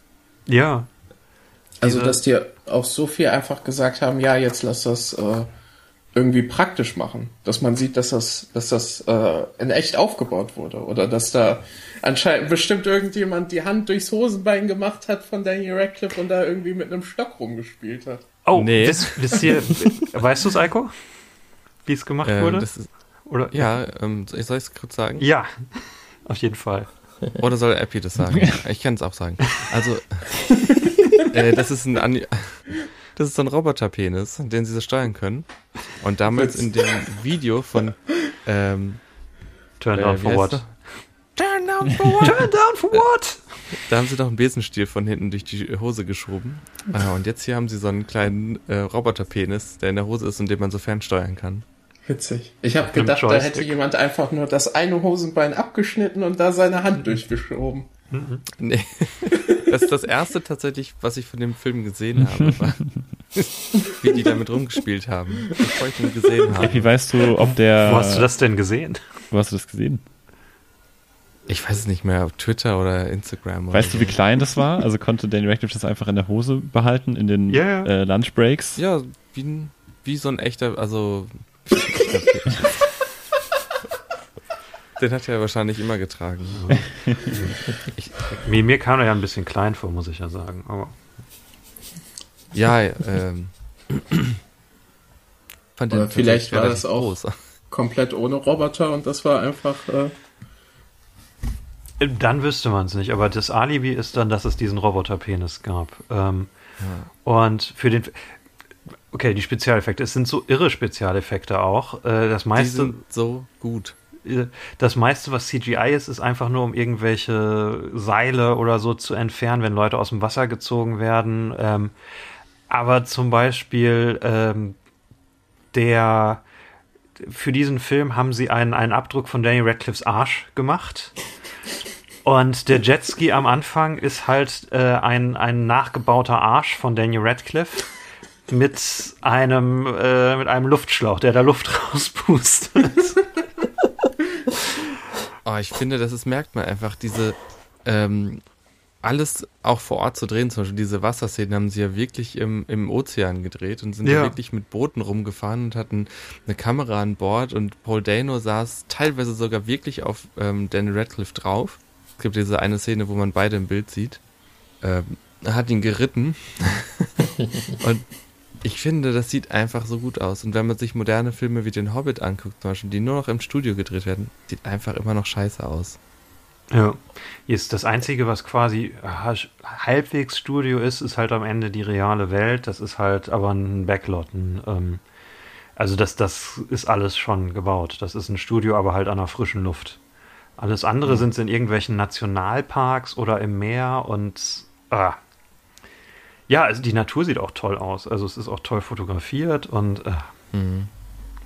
Also ich finde, also ich möchte noch, also für mich der, der, der bekloppteste und unnötigste Stunt im Film ist, wie sich äh, Daniel Radcliffe selber anzündet und dann in Flammen aufgeht und einen Salto macht. Und äh, das haben sie nämlich auch echt gemacht. ja, wobei es nicht Daniel Radcliffe war. Das, Ja, das, es ist ein Stuntman, aber trotzdem, also das meinte ich mit unnötig, aber jetzt Mhm. nicht nicht, dass man es nicht haben will. Also das muss ja nicht sein, dass er dann Salto in Flammen aufgeht und unter ihm explodiert alles, aber es ist halt einfach da. es müsste auch kein cool, ne? echter Bär sein. Ne? Also das, Ja, warte, war es ein echter Bär? das ist ein echter Bär. ja, das ist ein echter Bär. Wie haben Der die, ist sogar in Credits. wie haben die das? Steht Was? in den Credits. Ja, in den Credits Ja, steht die- übrigens auch für den Sounddesigner Fartist. Ähm, wie, wie sie den Bär gemacht haben, das frage ich mich auch. Ist, vielleicht ist es auch irgendwie zum Teil CGI, aber die hatten wirklich einen Bär am Set. Äh, ich weiß nicht, wie sie genau den Angriff gemacht haben, aber ich würde denen zutrauen, dass die halt da wirklich dann so einen Pupp, äh, Puppenbein vom Bär haben zerreißen lassen. Also, das Was würde so? einfach zum Rest passen. Waren das so, so. Es gibt ja oft so Shots, die sind auf einer statischen Kamera gedreht und dann wird das so zusammengeschnitten. Also aus den, aus zwei verschiedenen Shots. Das kann es zum Teil sein, aber ich meine, der- ist ja dann auch wirklich sehr nah an Paul Ja. Dano dran oder zumindest Ja. oder an einem Stunt-Performer, äh, wer auch immer das in der Szene dann ist. Äh, man, man sieht nicht genau, wie sie es gemacht haben, was ja auch irgendwie genial ist. Kim, vielleicht sollten wir mal mit einem Bären drehen. Eigentlich eine ganz coole Sache. Da kann nichts schief gehen. Es ist auch, wenn man sich den, äh, Kim, du hast dir ja auch den, den Audiokommentar angehört, ne? Ja, und das macht so Spaß, den zu gucken. Das war auch der, also der allererste, den ich je geguckt habe mit Audiokommentar. Und es ist wirklich so, als würden da zwei Kumpel mit dir auf der Couch sitzen und reden ganz viel über diesen Film. Also Ich- macht richtig Spaß. Fandst du es auch so irre, wie, in wie viel Sachen die tatsächlich involviert waren? Eigentlich sind es ja nur Reg äh, Regisseure, aber die sagen ja dann quasi die ganze Zeit, ah, da bin ich übrigens links im Bild mit meiner Hand und bewege das gerade und Ja, äh, ja, auf jeden Fall. Also auch generell, was das, also die kannten ja auch alle im Team. Also die haben dann am Ende ja auch gesagt, dass die gerne den Film so machen wollten, als wäre es quasi eine Klassenfahrt und die nehmen alle ihre Freunde mit. Und also merkt man auch, auch, die haben halt auch die ganzen Credits durchgeredet und konnten zu jedem sagen, was der wie gemacht hat und wo und woher die den kennen und so. Also ist, äh, das muss richtig Spaß am Set gemacht haben. Das muss auch so ein Film gewesen sein, wo alle irgendwie 100% äh, gegeben haben, weil irgendwie, also Daniel Radcliffe auch, um mal auf unseren Boy Dance Red, auf unseren Boy Dan Red zurückzukommen. Boy Red. Äh, eigentlich haben die für diesen Film ja mehrere Daniel Radcliffe Puppen äh, gebaut, die sehr lebensecht aussehen, äh, um ihn ein bisschen zu entlasten. Aber er wollte fast alles selber machen, fast alle Stunts, fast alle Sachen, wo man sonst die Puppe genommen hätte. Äh, wenn irgendwie da er die im Skript steht, dass Manny äh, die ganze Zeit im kalten Meer liegt, äh, dann ist das wirklich Daniel Radcliffe, der da liegt. Und äh, weil er einfach nicht wollte, dass man da nur eine Puppe hinlegt, sondern nee, ich wollte das auch machen. Wenn ich das nicht spiele, dann kann ich ja gar nichts spielen in diesem Film. Also lege ich mich jetzt für einen ganzen Drehtag hier äh, an den Strand ins Meer und bin kalt und unbequem und ah, Darf nicht blinzeln. Ja. Es ist so ein Film, der einen so richtig enthusiastisch macht, finde ich. Das, das hatten wir nicht häufig bei den Radcliffe Hangers. Weil wir, die meisten Filme so durchgehen, was funktioniert, was funktioniert nicht. Ja, der ist von, der ist gut bis okay. Und das hier ist so ein Film, der ist so, wow, geil. Das klang ein bisschen zu aggressiv. Ich, ich stimme zu, aber weniger aggressiv. Das war absichtlich aggressiv. ähm, ja, sollen wir gerade bei Daniel bleiben, sein Schauspiel? Äh, weil es ist ja. Ich will nicht meine ganzen Takes abfeuern. Hat jemand anders noch einen Take zu seinem Schauspiel, bevor ich meinen Take abfeuer? Er ist gut in diesem Film. Sehr, sehr, sehr gut, danke. Dito. Ich habe eine Ich lange find- Version davon. Ja, Epi, sag Ich, du was. ich, Ja. Epi, Also, du sollst was sagen. Du hast so angefangen, was zu sagen. Okay. Ich habe Äh, nichts gesagt, das war Eiko. nein, das warst du. Aber ist auch egal. Oder war es Leon? ich habe Also nichts ich- gesagt. Ich, ich Eiko habe was gesagt, aber wenn, wenn, wenn Epi was sagen soll, dann lasse ich ihm den Vortritt. Nein, ich dachte, du wärst Warum soll ich Epi. denn jetzt was sagen? Ich weiß es nicht. Ich wollte was Ich- ich- sagen, aber. Ja, dann sag du. Ich dachte, du wärst Effi gewesen. Es ist schwierig mit fünf Leuten. Noch Ja, jetzt ist so der Moment, wo sich das richtig auszahlt. dass wir zu. Na toll, ey, Handy, wie lange kennen wir uns? Leon, du könntest ihn ja demnächst mal anrufen und sagen, ja, hi, ist Apple. Er wird es nicht merken wahrscheinlich. möglich. Ich fand, äh, Okay, Handy, dann sprich mal aus. Kann, soll, ich, soll ich einen Clean Take machen, damit, äh, damit Nein, das, das passend das, ist, das ist großartig so. Mach einfach weiter. Effi schneidet das. Welcher Epi? Okay. Ähm, Du. äh, ja, wie, also. Moment. äh, ich fand, ich fand Daniel in dem. Ich fand irgendwie seine Progression fand ich extrem gut. Ich fand. Nee, Epi, ich, äh, mein Handy ist schon geschaltet, so kriegst du mich nicht. Für die Zuschauer, die es nicht wissen, Epi mobbt äh, Gäste und Teilnehmer dieses Podcasts, indem er sie während der Aufnahmen anruft. Ähm, es ist ein sehr verstörendes Verhalten. Äh, die Polizei ist informiert. Anzeige ist raus. Leon, mach weiter. Ich fand, äh, seine Progression ist unglaublich gut. Auch, ähm, auch einfach von, von wirklich, er macht gar nichts zu, äh, zu so richtig, richtig kleinen Sachen wie, er fällt auf dieses äh, Sports Illustrated Magazin und sagt, oh. Bis hin zu, dass er am Ende so eine, so eine richtig gute, äh, so einen richtig guten, so einen richtig guten Dialog hat. Und äh, Ja. einfach von, von gar nichts zu 100% richtig viele Gefühle ist da, äh, ist da die Progression sehr glaubhaft und ich finde, das ist einfach, da- das, das kauft man ihm da mehr ab, dass er wirklich eine Leiche ist, die Schritt zu Schritt einfach lebendig wird. Und er bewegt sich so geil leichenmäßig. Und er macht dieses Ding mit seinem Auge. Äh, der, der Snippet, der Sound-Snippet ist ist ein bisschen, äh, geht in Richtung Nekrophilie und könnte dir eventuell eingelastet werden. Aber dieser Film hat durchaus nekrophile Elemente. Ähm, nein, einfach die Art, wie, wie er sich bewegt, wie, ähm, wie holprig und so, als wäre er wirklich tot, als könnte er seinen Körper nicht bewegen und wie, wie gut er still liegen und still sein kann und trotzdem Emotionen da reinbringen kann. Das meinte ich. Nicht, dass es mich jetzt sexuell angesprochen hätte, dass er tot Das ist. ist schon okay. Ich muss gerade daran denken. Ich finde einfach, ja, äh, Ja? Henny? Ähm, se- sein Gesichtsausdruck ist einfach schon so on point die ganze Zeit. Er macht das mit dem Auge ja selber. Das ist auch kein Ja, Make-up, das kein Effekt. Wahnsinn. Er macht sein Auge von sich aus so komisch. Ich musste auch daran denken, dass bei, The World's End, äh, den dritten Film der Cornetto-Trilogie, Simon Peck zwölf Level an Betrunkenheit einstudiert hatte. Also von ganz, ganz leicht angetrunken bis hin zu komplett unansprechbar und äh, so halbtot. Und ähm, ich glaube, das, das ähm, trifft ja auch so ganz zu, dass er wirklich relativ gut voneinander abgestuft diese Progression halt spielt, die ähm, äh, Kim gerade angesprochen hatte. Und Ja, genau, ich war das. Ja. Ich glaube, Hat er- war das. Er hat ja auch den Daniels immer ganz viele Videos zur Vorbereitung geschickt. Sieht das tot genug aus? Kann ich das noch toter machen? Ich finde, man, man Mein- merkt auch einfach, wie Ja. viel, also ich, man, man kann, es ist quasi greifbar, wie viel Spaß er dabei hatte, wie viel Spaß es ihm gemacht hat, sich dieser Herausforderung zu stellen und ähm, die mit Freude ausgefüllt hat. Also ich, äh, das finde ich bei ihm immer so wunderschön, dass man ihm so eine kindliche Freude anmerkt, wenn er sowas Herausforderndes spielen muss. Das ist so schön damit anzusehen. Und es passt ja auch, weil diese Rolle einfach so freudig und lebensfroh ist, obwohl es eine Leiche ist. Äh, Es, es ist ja auch einfach total witzig, dass der unglaublich positive, freundliche, lustige Danny Radcliffe hier die Leiche spielt, äh, die, die genau diese Energie braucht. Ähm, ich habe noch ein großes Take, wo wahrscheinlich danach wieder alle schweigen, weil sie nicht wissen, was sie sagen sollen.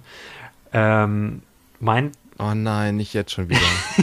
Und dann sagt Leon wieder, dass er es langweilig findet. Handy slow warme Takes. Die, die sind ja, ich, ich muss das immer als Hot Takes äh, kennzeichnen, damit sich, äh, damit Eiko und Epi nicht irgendwie einen Hirnschlag kriegen. Ähm, mein Take zu diesem Film ist ja, dass das, dieser Film ist so quasi das, wo Daniel Radcliffe drauf hingearbeitet hat und ich finde, hier verbindet er dieses, äh, was er früher schon versucht hat, mit möglichst wenig äh, Mimik zu Schauspielern, aber total viel zu äh, zu transportieren und sein, sein Comedy-Gespür und Comedy-Timing. Das kann er hier zum ersten Mal verbinden und beides ja, gleichzeitig einsetzen und deswegen ist es seine beste Performance, weil quasi alles, was er gut kann, kann er in diesem Film verbinden. Boah, ich dachte, du sagst jetzt, ähm, hier kommt dem Schauspieler endlich mal seine Körperkrankheit zugunsten. Kommt, kommt sie? Die haben wir irgendwann mal angeteasert und dann nie erklärt. Stimmt. Alko, erzähl Na doch gut, noch mal. irgendwann im zweiten oder dritten Podcast habe ich erzählt, gegen äh, zwei Minuten vor Ende der, der Folge, dass ähm, ich gelesen habe und ganz interessant fand, dass äh, Daniel Radcliffe, ich wollte gerade Harry Potter sagen, oh Gott, dass Daniel Radcliffe unter, ähm, oh, wie hieß es jetzt, Dyspraxie leidet und das ist ein, ja, eine quasi Krankheit, körperliche Krankheit, bei der man manchmal seine Gliedmaßen nicht ganz unter Kontrolle hat und sich nicht immer so 100% so bewegen kann, wie man es möchte und vorhat und seinem Körper eigentlich mitteilt, wie man sich bewegen möchte.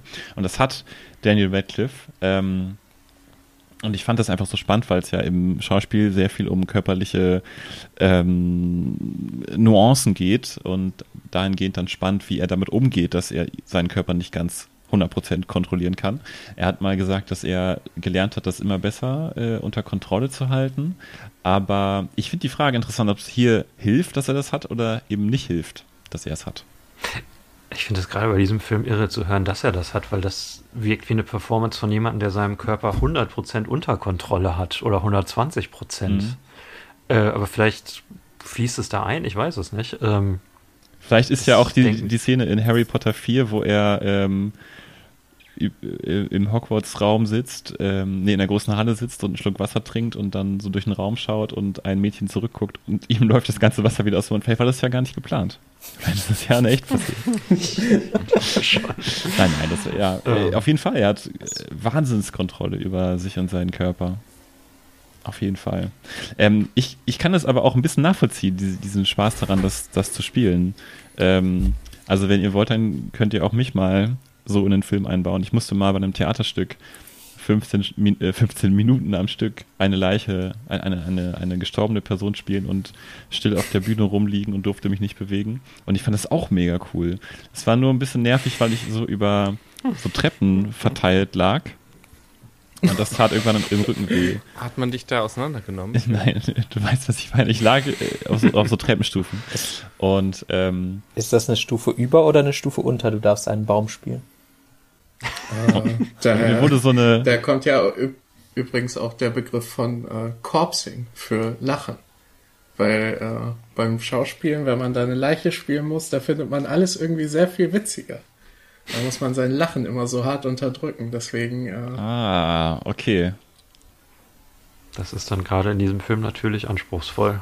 Äh, übrigens, einer der wenigen Einsätze von CGI ist, äh, dass Danny Radcliffe mal ein, zweimal hier ein Blinzeln äh, weggemacht wurde, wenn es doch nicht ganz hundertprozentig geklappt hat. Aber Wow. die Daniels sagen, er hat, äh, sie mussten das so gut wie gar nicht machen. Also Henny, ich habe mich an deinem Hot Take ganz schön verbrannt. Es hat ganz schön gesizzelt. Das war ja kein, das war nur ein Take, das war gar kein Hot Take. Ich habe gar kein Hot, mein Hot Take zu diesem Film wäre, oh, was für ein scheiß Film, der futzt die ganze Zeit nur rum. Äh, und das habe ich ja nicht. Also, es ist ja ein Wahnsinnsfilm, da sind wir uns ja, glaube ich, alle einig. Ähm, ich habe das Gefühl, wir haben noch nicht ganz. Also ich finde es schwierig bei dem Film auf den Punkt zu bringen, warum ich den so gut finde. Und ähm, Hm. was da eigentlich alles hinterstecken soll. Und ich bahne mich mal ganz kurz vor ähm, mit einer Sache, die mir beim ersten Mal gucken aufgefallen ist und die, die ich bei diesem Mal wieder die ganze Zeit und dauernd gedacht habe und nicht ignorieren konnte, obwohl ich eigentlich auf andere Sachen achten wollte. Ich bin mir aber selber noch nicht ganz sicher, was der Film so für mich bedeutet und was der Film bedeuten will. Aber ich finde, man kann nicht, ähm, also ich finde, es ist einfach total offensichtlich, dass Manny, also Daniel Radcliffe, eben alle Schritte äh, der kindlichen Entwicklung und kindlichen Erziehung durchläuft. Mhm. Mm, Er wird ja quasi am Anfang so aus der See geboren, ähnlich einer Wassergeburt. Er wird, an, an, er wird geboren und kommt an Land und ist erstmal unbeweglich, so wie ein Fötus im Mutterleib. Dann, nächste Stufe, ich habe mir das wirklich in so Stufen notiert, hat er nur so ganz basale Körperfunktionen, eben wie zum Beispiel diese Flatulenzen. Er liegt nur rum und kann halt furzen, mehr kann er nicht, wie so ein kleines Baby halt, das auch nichts anderes kann. Äh, dann kommen langsame Bewegungen dazu, dass er zum Beispiel die Augen auf und zu macht. Das ist ja auch das erste Mal, dass wir den, den Hint kriegen, okay, da ist doch mehr bei ihm, als er einmal die Augen auf und zu macht. Ähm, die ersten Worte, die er spricht, sind nur Laute, die er wiederholt. Also die Hank sagt und er wiederholt diese Worte und, und spricht diese nach. Wie Babys ja auch Laute nachsprechen, um dann Worte zu formen und dann irgendwann lernen, auch Worte zu sagen, die sie ähm, woanders aufgeschnappt haben oder die sie selbst zusammengesetzt haben. Ähm, Hank bringt ihm ja zum Beispiel auch so Sachen bei wie Lächeln. Er zeigt ihm, so sieht ein Lächeln aus und er bringt ihm dazu bei, das tut man, wenn man glücklich ist, dann lächelt man. Also Hank ist da auch so ein bisschen halt der Erzieher von Manny.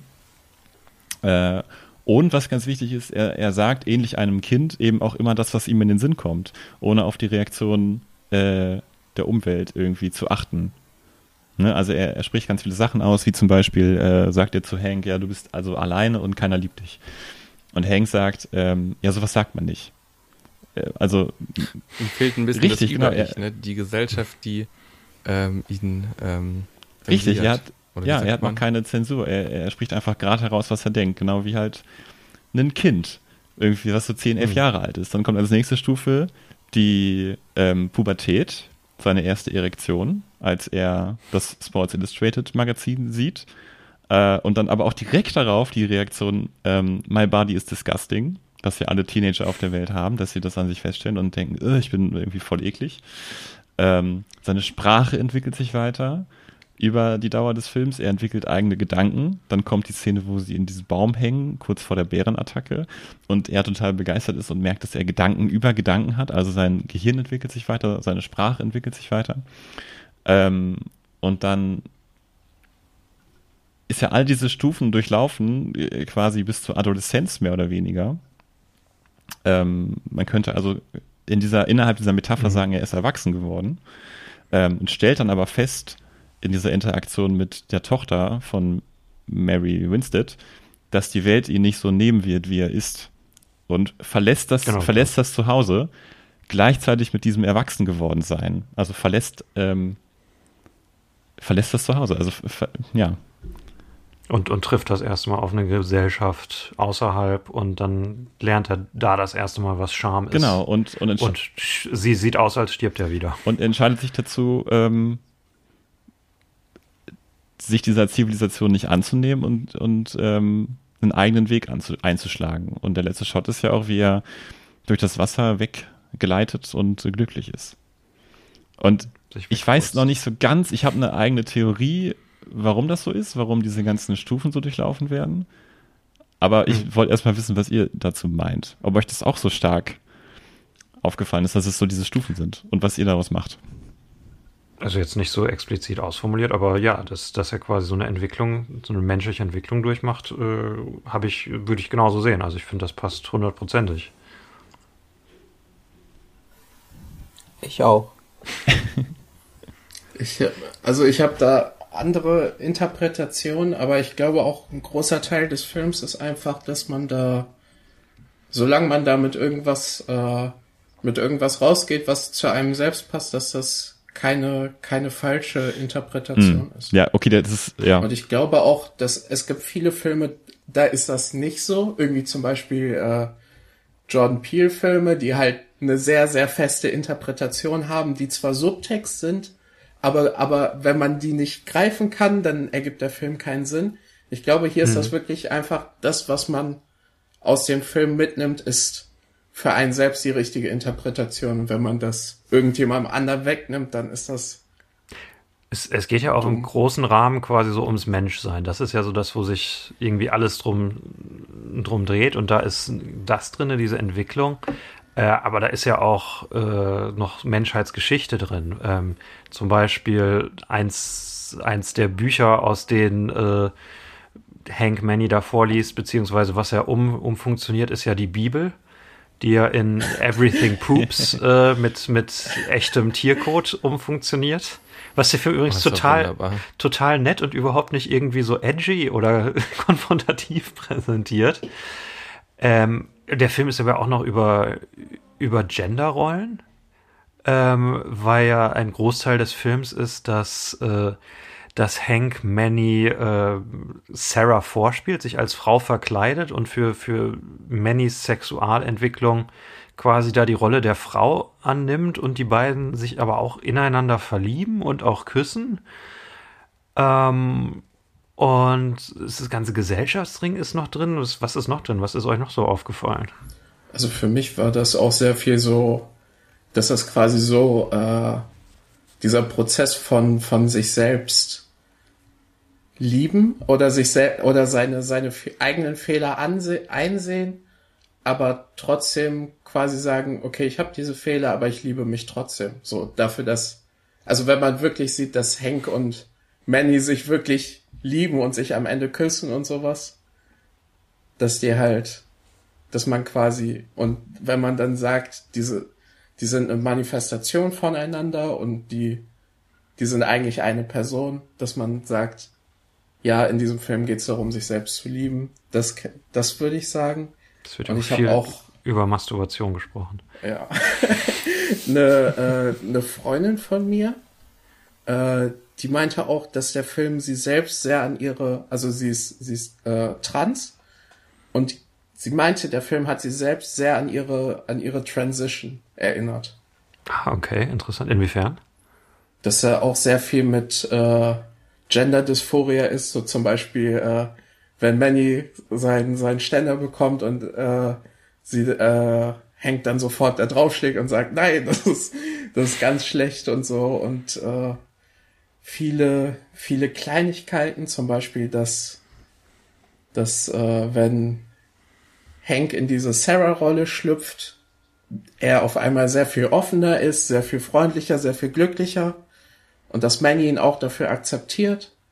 Also ich glaube, da kommen sehr viele Sachen zusammen. Und ich glaube, wenn man in dem Kontext den Film guckt, kann das auch zu einem großen Teil passen.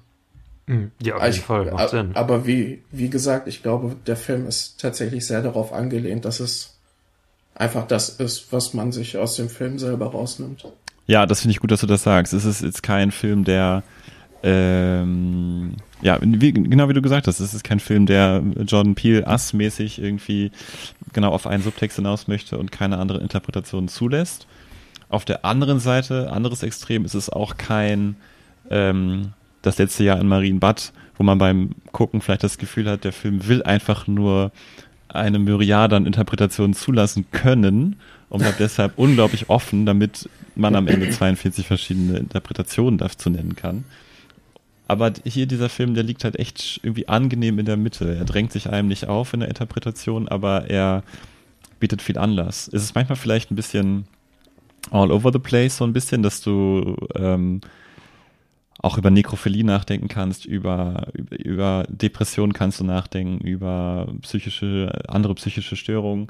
Ähm, aber ich finde es wichtig, was du sagst, dass ähm, ich glaube, es ist ein schöner Anfang, den Film so zu sehen, dass Manny halt eine Manifestation des Selbsts von Hank ist. Ich glaube, das öffnet dann den Weg zu vielen schönen Interpretationen. Was ist denn deine, Ja. die du gerade Und ich angeteasert finde, ne hast? Nekrophilie muss man wirklich da rein zwingen, finde ich. Das steckt da nicht wirklich drin. Es ist halt drin, aber es ist halt überhaupt nicht wichtig. Ne? Also, wenn du es ganz runterbrichst, ja, der ist eine Leiche und der küsst eine Leiche. Aber er ist Ja, ja, er es ist ja so viel so- mehr als eine Leiche. Ja, das ist eben so dieses, Hank ist ähm, zwar lebendig, aber in, innerlich halt tot. Ja. Und Daniel Radcliffe äh, ähm, und Manny ist halt äußerlich tot, aber innerlich Oh, lebendig. Und das geht irgendwie so, ähm, na, jetzt zu sagen, meine äh, Küstenleiche, ich finde, das irgendwie steckt das doch nicht so Ja, richtig drin. äh, mehr, Das war, war Das wunderschön. hat man doch auch vergessen. Ja, ähm, an dem Moment hat man es doch auch vergessen, dass es eine Leiche ist. Das war wunderschön, Epi. Das meine ich ernst mit innerlich und ja, äußerlich. ja. Findest du? Ja, ja, finde ich wirklich gut. Ähm, Eiko, was ist denn deine Interpretation, die du, äh, die du angeteasert hast? Ja, ich befürchte, meine ist nicht ganz so schön ähm, wie die von, von Leon. Aber äh, für mich ist Hank ähm, eine, ein dysfunktionaler Charakter, ähm, der mit den gesetzten Regeln der Gesellschaft eben nicht klarkommt. Ähm, und damit meine ich so, so die, die äh, Gesetze der normalen Welt, die, die gesetzten Sittlichkeitsregeln, die es irgendwie ähm, gibt, aber eben auch einfach, er kommt mit der Welt nicht klar.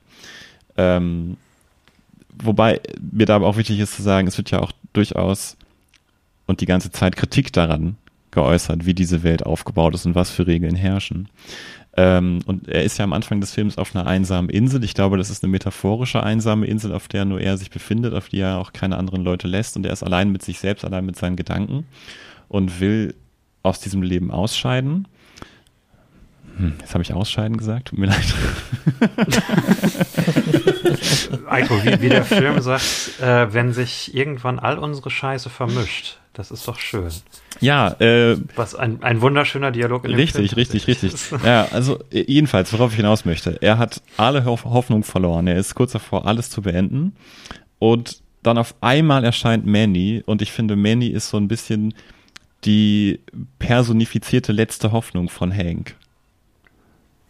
Also er ist, ist Ha- Hank hat doch noch eine allerletzte Hoffnung, dass eventuell ähm, die Regeln der Welt doch irgendwie anders lauten könnten, dass er vielleicht doch mit der Welt klarkommt, ähm, anders als er es bisher geschafft hat. Ähm, vielleicht kann ich doch so sein, wie ich bin, ohne dass es Leute stört ähm, und kann zeigen, wie ich mich fühle und ich muss nichts verstecken. Ich muss meine Fürze zum Beispiel nicht verstecken. Ähm, ja, und auch so ein bisschen der Traum, wie es halt wäre, wenn die sittlichen Vorstellungen der Welt nicht existieren würden, wie sie jetzt aktuell existieren. Ähm, und diese letzte Hoffnung, finde ich, manifestiert sich halt darin, dass er mit dem Strick, mit dem er sich das Leben nehmen wollte, dass er diesen Strick Manny umbindet, um damit über das Wasser zu fahren, zurück ins in ein mögliches Leben, ähm, aufwärts eine neue Hoffnung in die Zivilisation zurück, ein neuer Versuch, eventuell ein letzter Versuch zurück zu den Menschen in die Welt. Ähm, und er kommt halt mit Manny was, wir, zurück. was wir bisher noch nicht erwähnt haben, äh, Paul Dano benutzt Daniel Radcliffe als Jetski. Ja. Ich glaube, das haben wir jetzt zum vierten Mal gesagt. Äh, aber die, Noch nie die. Regeln, die Regeln, die die Welt ha- hat, naja, das ist ja irgendwie auch so, dass Paul Dano ist ja irgendwie so ein ähm, äh, ganz schlimmer Introvertierter, ähm, der das halt einfach nicht kann ähm, und am Ende vielleicht auch irgendwie lernt, er muss sich ja gar nicht so einschränken. Also die, äh, die Welt fordert das nicht unbedingt von ihm. Ja. Also man, man kann auch einfach umfurzen, es geht, auch auf dem Ja, ersten Date. Genau, das lernt er ja auch am Ende. Er macht es ja auch am Ende vor den anderen Leuten. Aber er ist halt dysfunktional in genau dem Sinne, äh, dass er Manny alles über die Welt erklären kann. Er erklärt ihm, ähm, wie Leute miteinander umgehen. Er erklärt ihnen, dass äh, everybody poops und so weiter. Also er kennt all diese Sachen, aber wir sehen später im Film, dass er all das gar nicht kann. Also wenn Leute mit ihm sprechen, wenn die Sarah mit ihm spricht, er erwidert ja gar nichts. Er spricht gar nicht mit ihr. Er kann es nicht.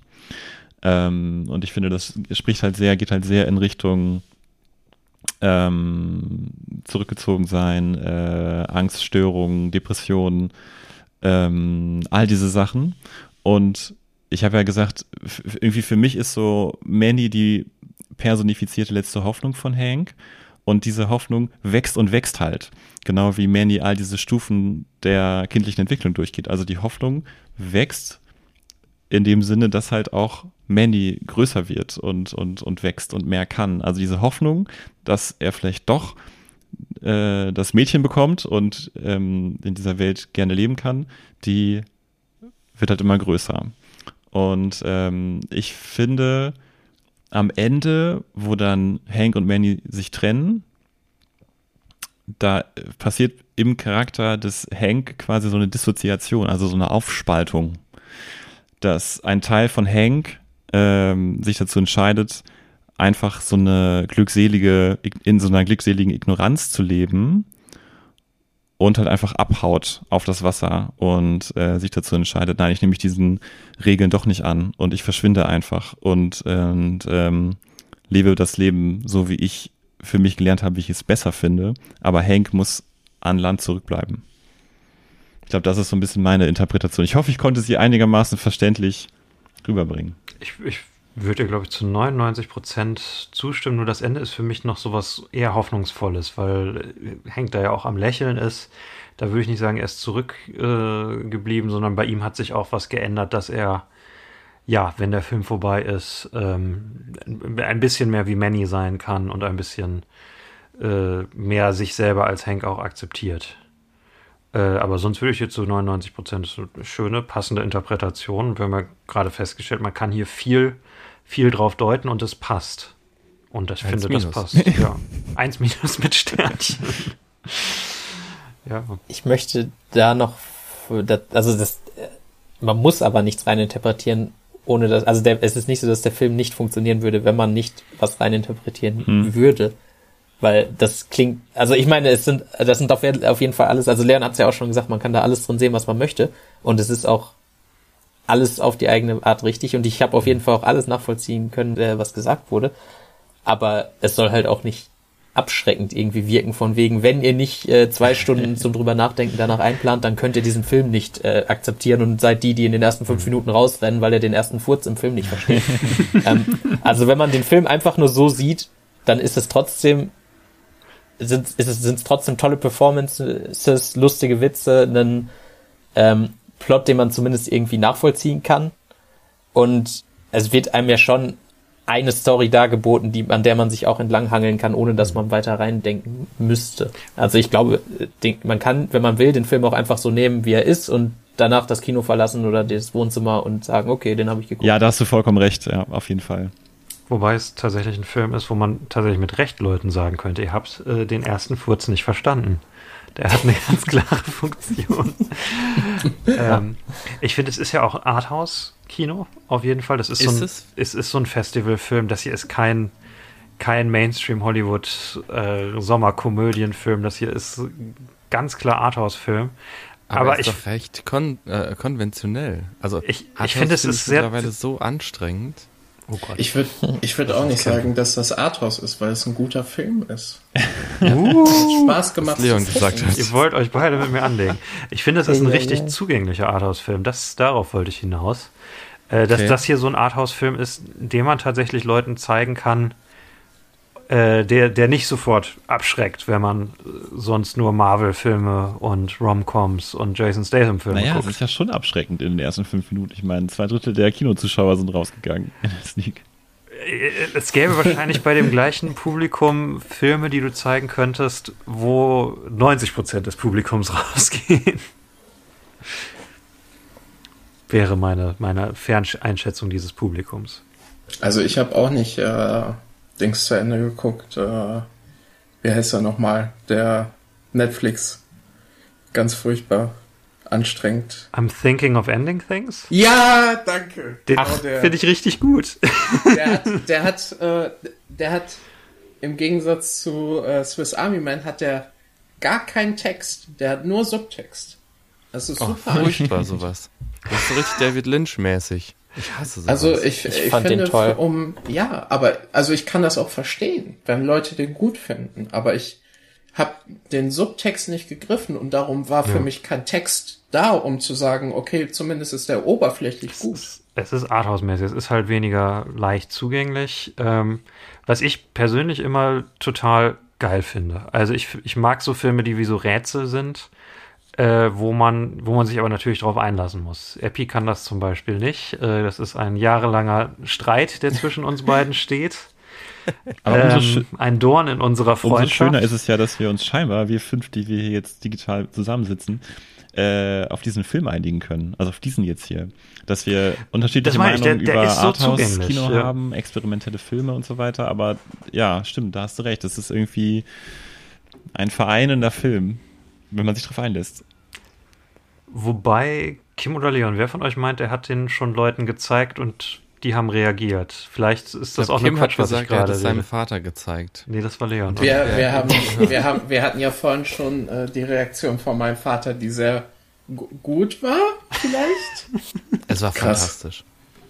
Heftig. Ich fand den Part, wo er aus Versehen mehrere Zeilen nacheinander äh, Double Time ger gereimt hat, fand ich sehr gut. Das hat mir sehr gut gefallen. Nicht, dass er jetzt gecancelt wird. Ähm, nee, was, was waren so die Reaktionen, die ihr von, von Mitmenschen mitbekommen habt?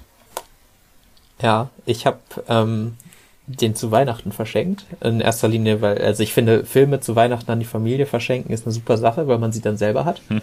ähm, und äh, da gab's unterm Baum lagen La La Land und dieser Film. Ah, Und äh, wir haben die beide geguckt und La La Land alle total, ja, klasse, super Film, okay. Und dann haben wir den geguckt und ich war die ganze Zeit am auf Reaktionen erwarten oder so und ich hatte vielleicht auch nicht mehr so im Kopf, wie viel denn tatsächlich über so schlüpfrige Themen geredet wird, äh, wo man vielleicht nicht die Familie dabei sitzen haben will. Aber also es war dann halt, als der Film vorbei war, haben halt eigentlich so alle aus meiner Familie gesagt, ja, okay, der war jetzt, der war jetzt okay. Verstehe ich jetzt Kim, nicht, du wieso bist du den so gehypt hast. Ja, gut. Aber wir haben anschließend alle Special Features auf der Blu-ray noch geguckt. Also angewidert oder so waren sie nicht. Die haben wir nur alle gesagt, okay, wir fanden den jetzt nicht so toll, wie du den vorher äh, angepriesen hast. Oder beziehungsweise du hast den gekauft, offensichtlich hat er dir gefallen. Aber äh, schlecht fanden sie ihn auch alle nicht. Also Ja, das ist so die, lag wahrscheinlich, das war wahrscheinlich, wären, wären die auch welche gewesen, die dann das Kino verlassen hätten. Und äh, dadurch, dass sie dann halt ganz gucken mussten, weil ich äh, natürlich niemanden den Raum verlassen haben lassen, ähm, fanden sie ihn immerhin okay. das ist so eine, so eine gute Saat. Das ist so ein Film, den kann man Leuten zeigen, um die so auf den Weg zu führen. Um vielleicht dann doch auch mal einen David Lynch. Aber Kim, bist du so wie Henny, wenn du anderen Leuten einen Film zeigst? Ich hatte das schon so oft, auch mit Epi zusammen, dass Henny uns einen Film zeigen wollte. Und dann haben haben wir den so reingeschmissen, angemacht und man denkt sich nicht viel dabei. Dann guckt man aus Versehen mal. er einen die man, ganze man Zeit. guckt aus Versehen mal zur Seite und sieht, man wird die ganze Zeit von Henny angestarrt und weit aufgerissenen Augen und so einem mit so einem Lächeln auf dem. Gesicht. Na? Na? Gefällt dir? nee. Ich gucke mit Freunden zusammen eigentlich nur gerne Filme, wo man dabei betrunken oder was anderes machen äh, kann. Also so, ich hab's am Anfang mal versucht, mit Freunden auch so Sachen zu gucken, aber dann, nee, dann wäre ich auch sofort auf dieser Schiene von wegen, du guckst ja gar nicht, du verstehst das nicht. Äh, äh, äh. Dann lieber irgendwie lighthearted Sachen. Das- ja, doch, ich glaube, ich wäre auch auf dieser Schiene so eher unterwegs. Das Schlimmste war bei uns, glaube ich, mal im Urlaub. Da waren äh, Eiko, Epi, ähm, Dorian und ich, Dorian bekannt aus einer Folge dieses Podcasts, äh, irgendwo in einem Ferienhaus und wir haben Hot Fuzz geguckt. Und Eiko und ich, das ist einer unserer Lieblingsfilme. Und ich glaube, wir haben da beide die anderen angeguckt und die beiden mochten den überhaupt nicht, haben den überhaupt nicht verstanden. und Die haben sich nicht drauf eingelassen, ganz ehrlich. ja, äh, nee, du warst doch einer, der sich nicht drauf eingelassen hat, oder nicht?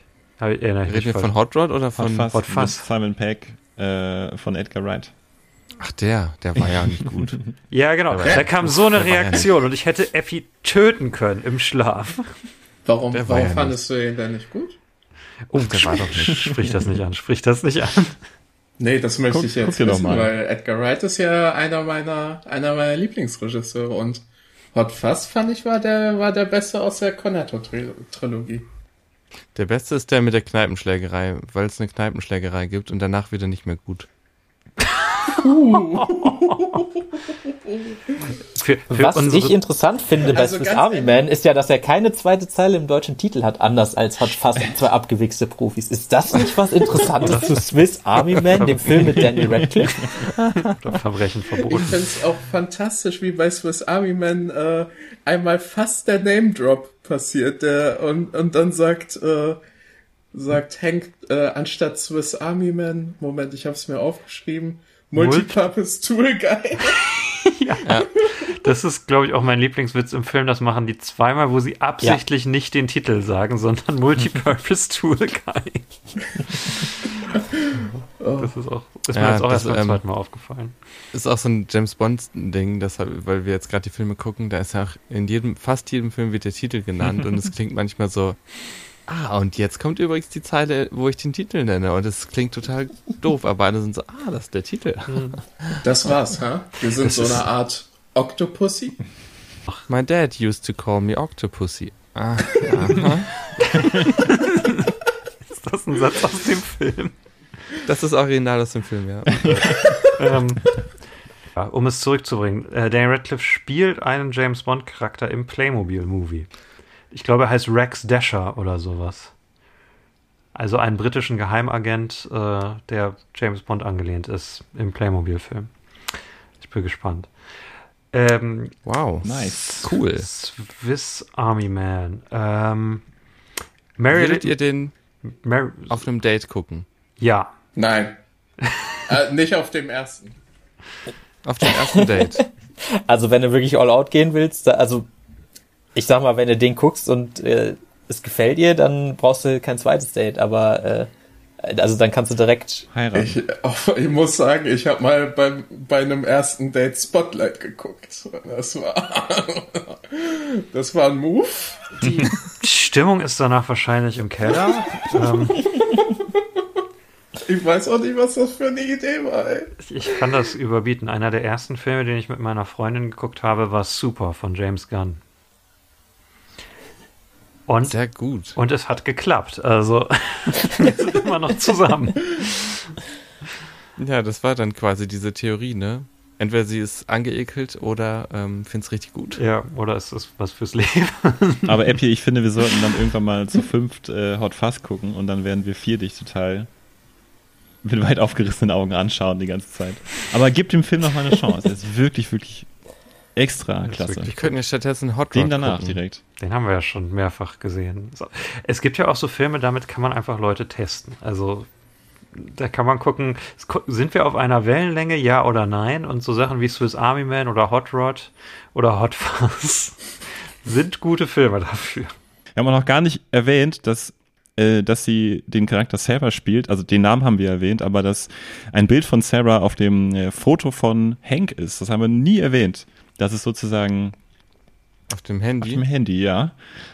Das ein, ein, auf dem ein, ein Sperrbild, Auf ein Foto von ihr ist und äh, Hank äh, sie in seinem früheren Leben immer im Bus getroffen hat, aber nie angesprochen hat. Genau, und am Ende des Films trifft er sie wieder.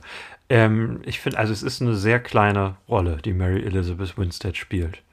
Aber ich finde, dadurch, dass sie, sie spielt, kommt es dir nicht so klein vor. es ist wieder so unnötig, aber so toll. Es müsste nicht sie sein, die das spielt. Es könnte irgendeine Schauspielerin sein und es würde trotzdem funktionieren. Aber dadurch, dass es halt erstmal dadurch, dass es so ein großer Name ist, ist es auch schon wieder einfach so absurd, lustig. Und dann spielt sie die Rolle aber auch gut. Und ja, was du gesagt hast, also es kommt einem so größer vor. Also das ist, finde ich, genau wie bei den Effekten. Sie hätte es nicht spielen müssen, aber dadurch, dass sie spielt, wird es nochmal besser. Ja, genau. das- Warum das ist es denn so sie? Also warum, warum sie? Ist, ist Mary Elizabeth Winstead eine große, große Schauspielerin oder spielt die einfach nur in sehr vielen Indie-Favorite-Filmen mit, die, die finanziell floppen? Das, das zweite, ja. Also ich meine, sie ist jetzt kein, kein Okay. Superstar, aber sie ist einfach jemand mit Name. Es ist nicht einfach irgendeine Statistin, die da ihre, was hat sie im Film, vier, fünf Sätze? Zwei davon sind What the fuck. ähm, und dadurch, dass sie es aber, es ist wie quasi irgendwie Bill Murray in äh, Grand Budapest Hotel. Dadurch, dass du einfach einen Namen, jetzt nicht der größte Name, aber schon ein großer Name dahinter stehen hast, ähm, ja, es, macht es mehr Eindruck. Es ist einfach irgendwie, äh, wirkt es auch runder. Also sie, sie spielt es ja auch äh, nicht nur so, als wären das vier, fünf Sätze, sondern als wäre es ein ganzer Charakter mit einem eigenen Leben. Ähm, Ja. und es, ja, was Kim gesagt hat, es kommt dem Film einfach nur zugute. Ist es vielleicht auch, weil sie bei Scott Pilgrim dieses, ähm, diese Frau gespielt hat? Ähm, Ramona Flowers aus meinem Lieblingsfilm Scott Pilgrim. Sollen wir über Scott Pilgrim nochmal reden? Können wir über Scott Nein! Pilgrim? Nein, Leon, nein! es gibt Aus. ja dieses, dieses, dass man halt Leute castet wie in äh, Now You See Me Too, Ja. ähm, die dann halt Daniel Radcliffe als Zauberer, weil er einen Zauberer gespielt hat. Ähm, vielleicht, vielleicht ist sie Ramona Flowers, die äh, von dem Protagonisten quasi gejagt wird, der sie aber gar nicht so Also du meinst, es ist so kennt. eine Art Metacasting. Ist es ein Metacasting? Ich meine, ich glaube zum Teil und zum Teil auch einfach, weil sie diese Rolle der, der unnahbaren Traumfrau äh, gut spielen kann. Die, die aber trotzdem nicht irgendwie ein Manic Pixie Dream Girl oder so ist, gerade in diesem Film nicht. Ähm, entweder hat gerade jemand gefurzt oder ein Stuhl hat sich bewegt. Beides würde passen in dieser Ist das der erste Furz, den du gehört hast, diese Folge? Also ich habe schon den einen oder anderen vorher wahrnehmen können. Ähm, nein, sie, sie, sie ist einfach gut in sowas. Ähm, und ich glaube, das ist, äh, eventuell ist tatsächlich Scott Pilgrim, also ich könnte mir vorstellen, dass das der Grund ist, warum sie hier gecastet ist. Fände ich durchaus nachvollziehbar, wenn man so die Daniels von ihrem Stil und ihrem Filmgeschmack äh, einschätzt und wie sie sowieso casten. Casten hier auch sowieso sie- Schauspieler, die sie lieben, also. Spielt sie immer so Frauen, in die Männer was reininterpretieren? Ja, in Scott Pilgrim so ein bisschen, ne? Also sie ist so Scott diese, Pilgrim, diese unnahbare Ted- Traumfrau. äh, Warte mal, was ist denn Ten, ihr? Clover, Ich Ten noch Cloverfield. Lane ist das richtig krass. Wird da auch so viel in sie reininterpretiert? Ja, der Typ, der die Ja, da gefangen hält, der Stimmt. Ja, John Goodman, ne? Ja, verkindlicht sie auch die ganze Zeit so. ja. Hier ist das die ganze, da wird so eine ganze Story um sie herum Es ist halt gebaut. die Frage, ob sie nur so Oh, auf die Rollen kriegt oder ob es einfach generell viele solche Rollen eventuell gibt. Ich meine, sie ist gut darin. In, äh, in Death Proof ist sie ja auch die, die Schauspielerin, äh, wo der, der Redneck quasi rein interpretiert, dass sie auf ihn steht. Und sie ist in, in Birds of Prey. Hat irgendjemand schon Birds of Prey gesehen? Nee. Noch nicht, aber der Soundtrack ist ein Banger.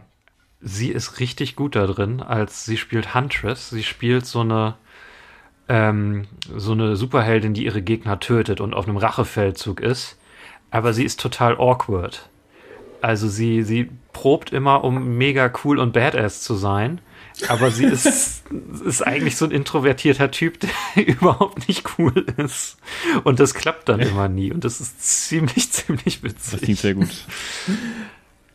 Hat Ähm, mich halt sehr abgeschreckt, dass das ein DC-Film ist, darum, äh, Der ist interessant, also der ist nicht zu 100% gut, aber der hat genug Interessantes, um geguckt zu werden. Was ich übrigens auch total interessant finde am Casting des Films ist äh, die allererste Karte der Credits, da stehen die Namen Daniel Radcliffe und Paul Dano und es gibt ja dieses verrückte Studio-Ding, wie Schauspieler auf Plakaten angeordnet sind, also wie die Namen der Schauspieler auf Plakaten Ja. angeordnet sind. Wer, welcher Name steht ganz links, welcher steht in der Mitte.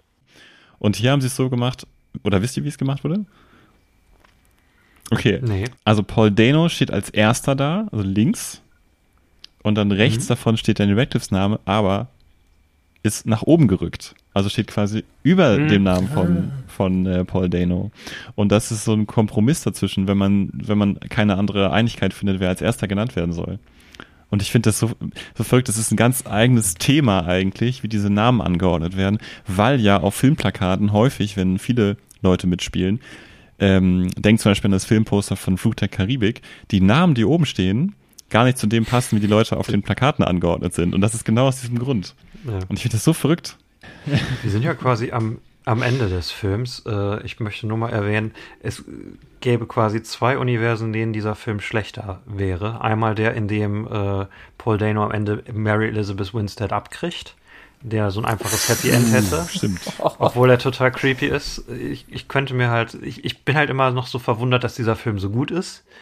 Oder der Film, wo halt am Ende alles sind, äh, wo sie ganz klar sagen, okay, das ist alles eingebildet, Fight Club, eigentlich war das ein Psycho und ein gefährlicher Typ und äh, all das Schöne war nicht echt.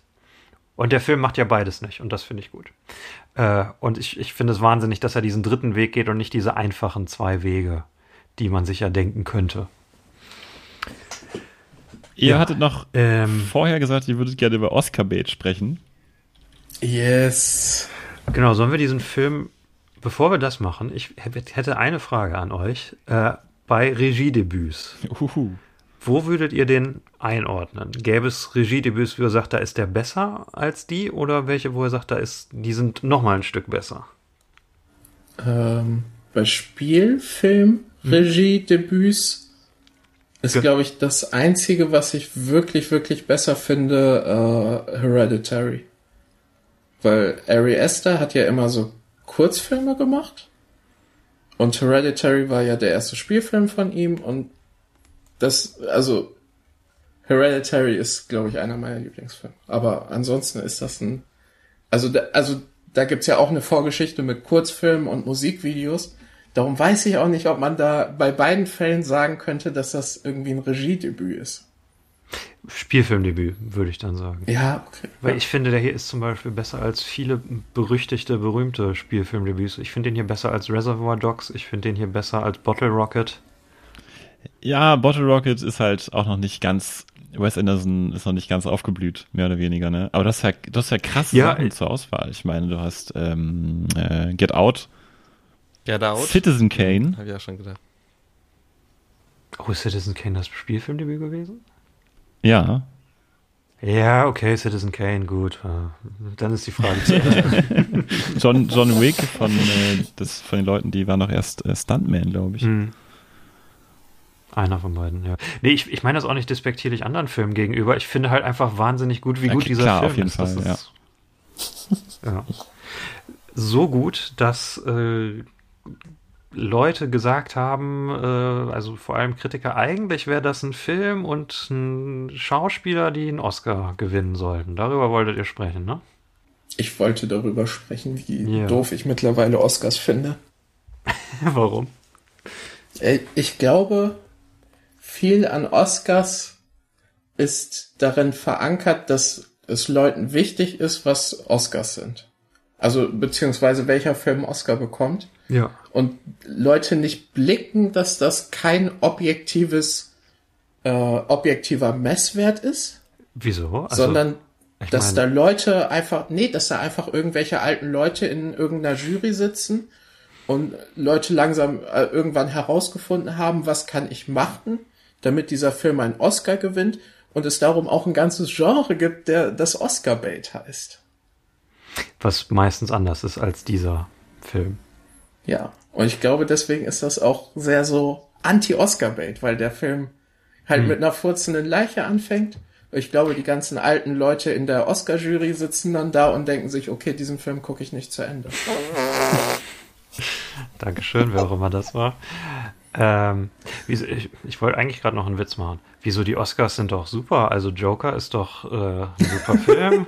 ähm, Green Book habe ich gehört, soll sehr gut sein. Ähm, Bohemian Ich hatte Rhapsody, Spaß mit Green Book.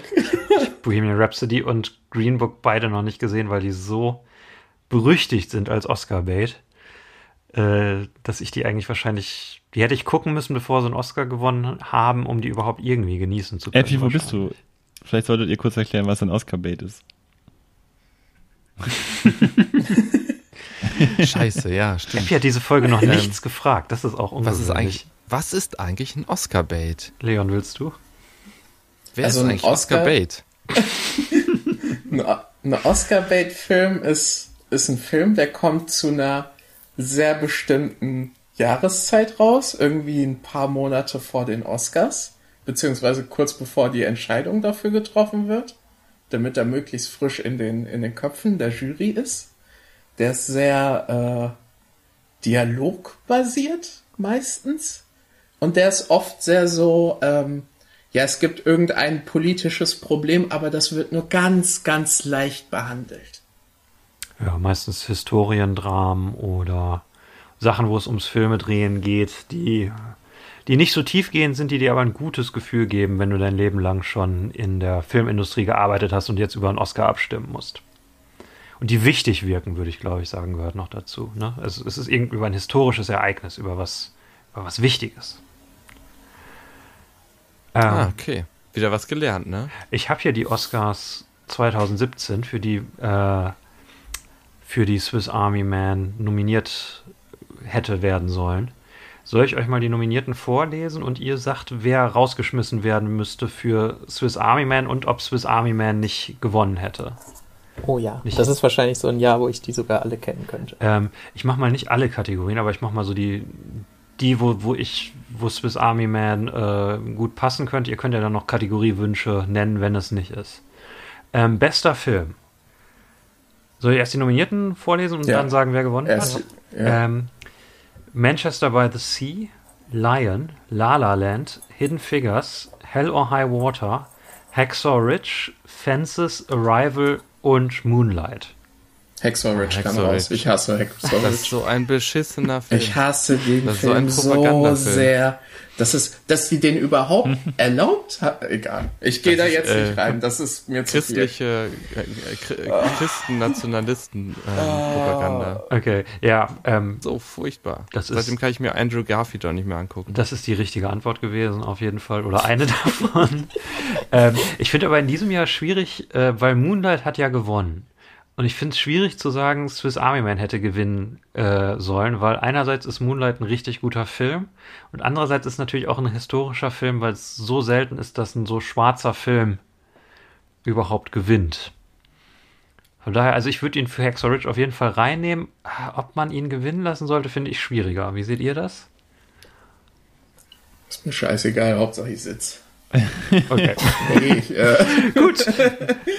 Nein, also ich finde, ähm, das sollte vielleicht nicht so was. Also Oscars sind sehr oft so so so selbstverliebt und die sind so oft so, schau mal, was wir alles schaffen und äh, aber dann ist er trotzdem irgendwie performt er trotzdem Eminem, der irgendwie Ja, du, die Oscars als Zeremonie irgendwie auf. vor, vor einem Jahr noch ähm, für Auf- vor einem Jahr noch äh, Tyler the Creator dafür gedisst hat, dass er schwul ist. So, das ist weiß Echt, nicht, hat er das noch? ist so ein bisschen. Ja. Ich finde, ich habe Moonlight nicht gesehen. Ach so, okay, das macht es natürlich schwierig. Ich auch nicht. Ihr habt, oh Gott, wer hat Moonlight gesehen in dieser Runde? Okay, dass jetzt gerade Stillschweigen ist, ist schlimm. Bester Regisseur, Naja, bester Andy, du hast auch nicht Regisseur. gesagt, dass du ihn gesehen hast. Also Ich jetzt habe hier nicht den mal mit. gesehen, tatsächlich in der Sneak Preview. Also Äh, aus Versehen. Bogen zum Anfang. Ja. Ich hätte den aber sonst auch gesehen. Moonlight ist super. Ähm, okay, bester Regisseur. Äh, nominiert sind Barry Jenkins für Moonlight, Kenneth Lonergan für Manchester by the Sea, Mel Gibson für Hacksaw Ridge, Denis, Ja, was? Denis Villeneuve für Arrival und Damien Chazelle für La La Land. Oh, The Arrival auch. Großartig. Arrival Es war ist- so ein guter Film.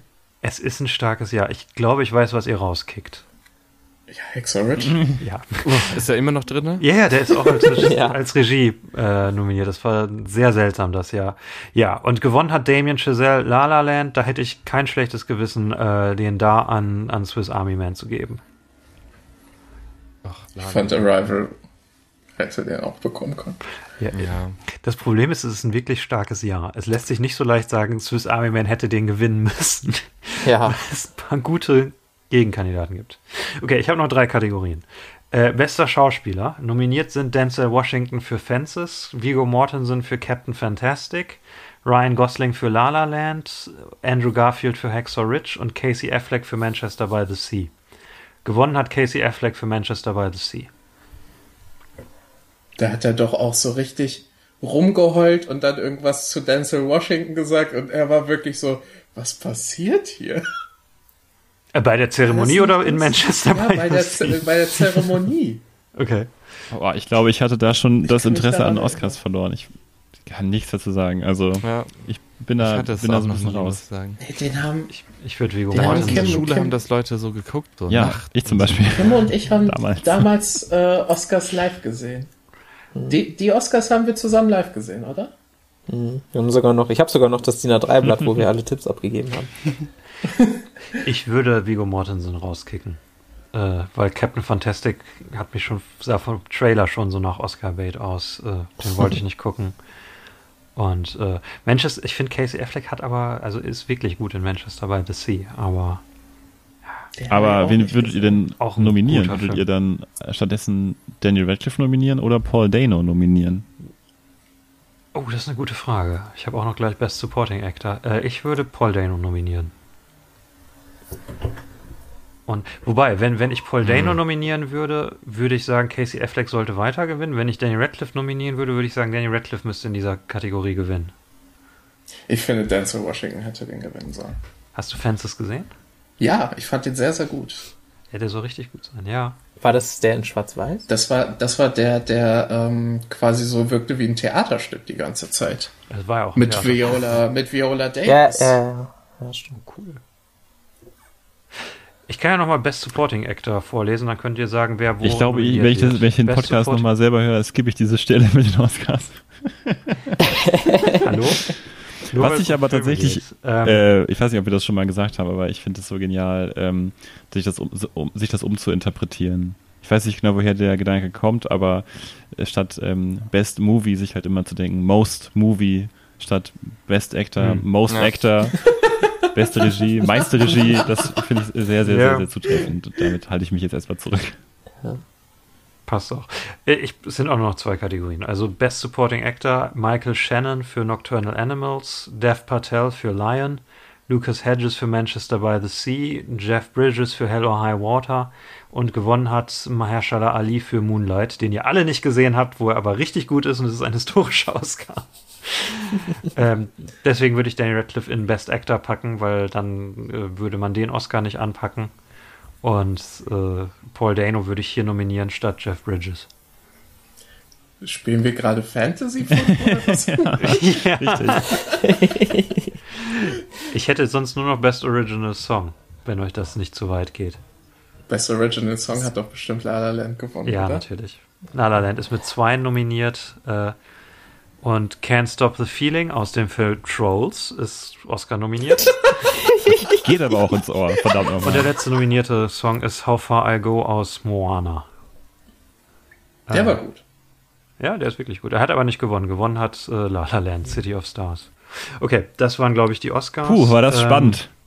Das ist total schade, als du damit angefangen hast. Ich habe jetzt wirklich auch gedacht, es wäre so ein typisches Jahr. Wieso haben die gewonnen? Der hätte nominiert. Aber nee, es ist einfach ein richtig gutes Jahr. Das ist das Problem. Ich bin jetzt irgendwie nicht schlauer daraus geworden. Das, es hätten entweder die danach oder davor sein müssen. Warte mal, sind die danach die so Also die bescheuertsten war ja die 13 Nominierung für Joker. Ähm, äh, das Jahr Bitte, danach Leon, ist auch es wieder. nicht so kacke.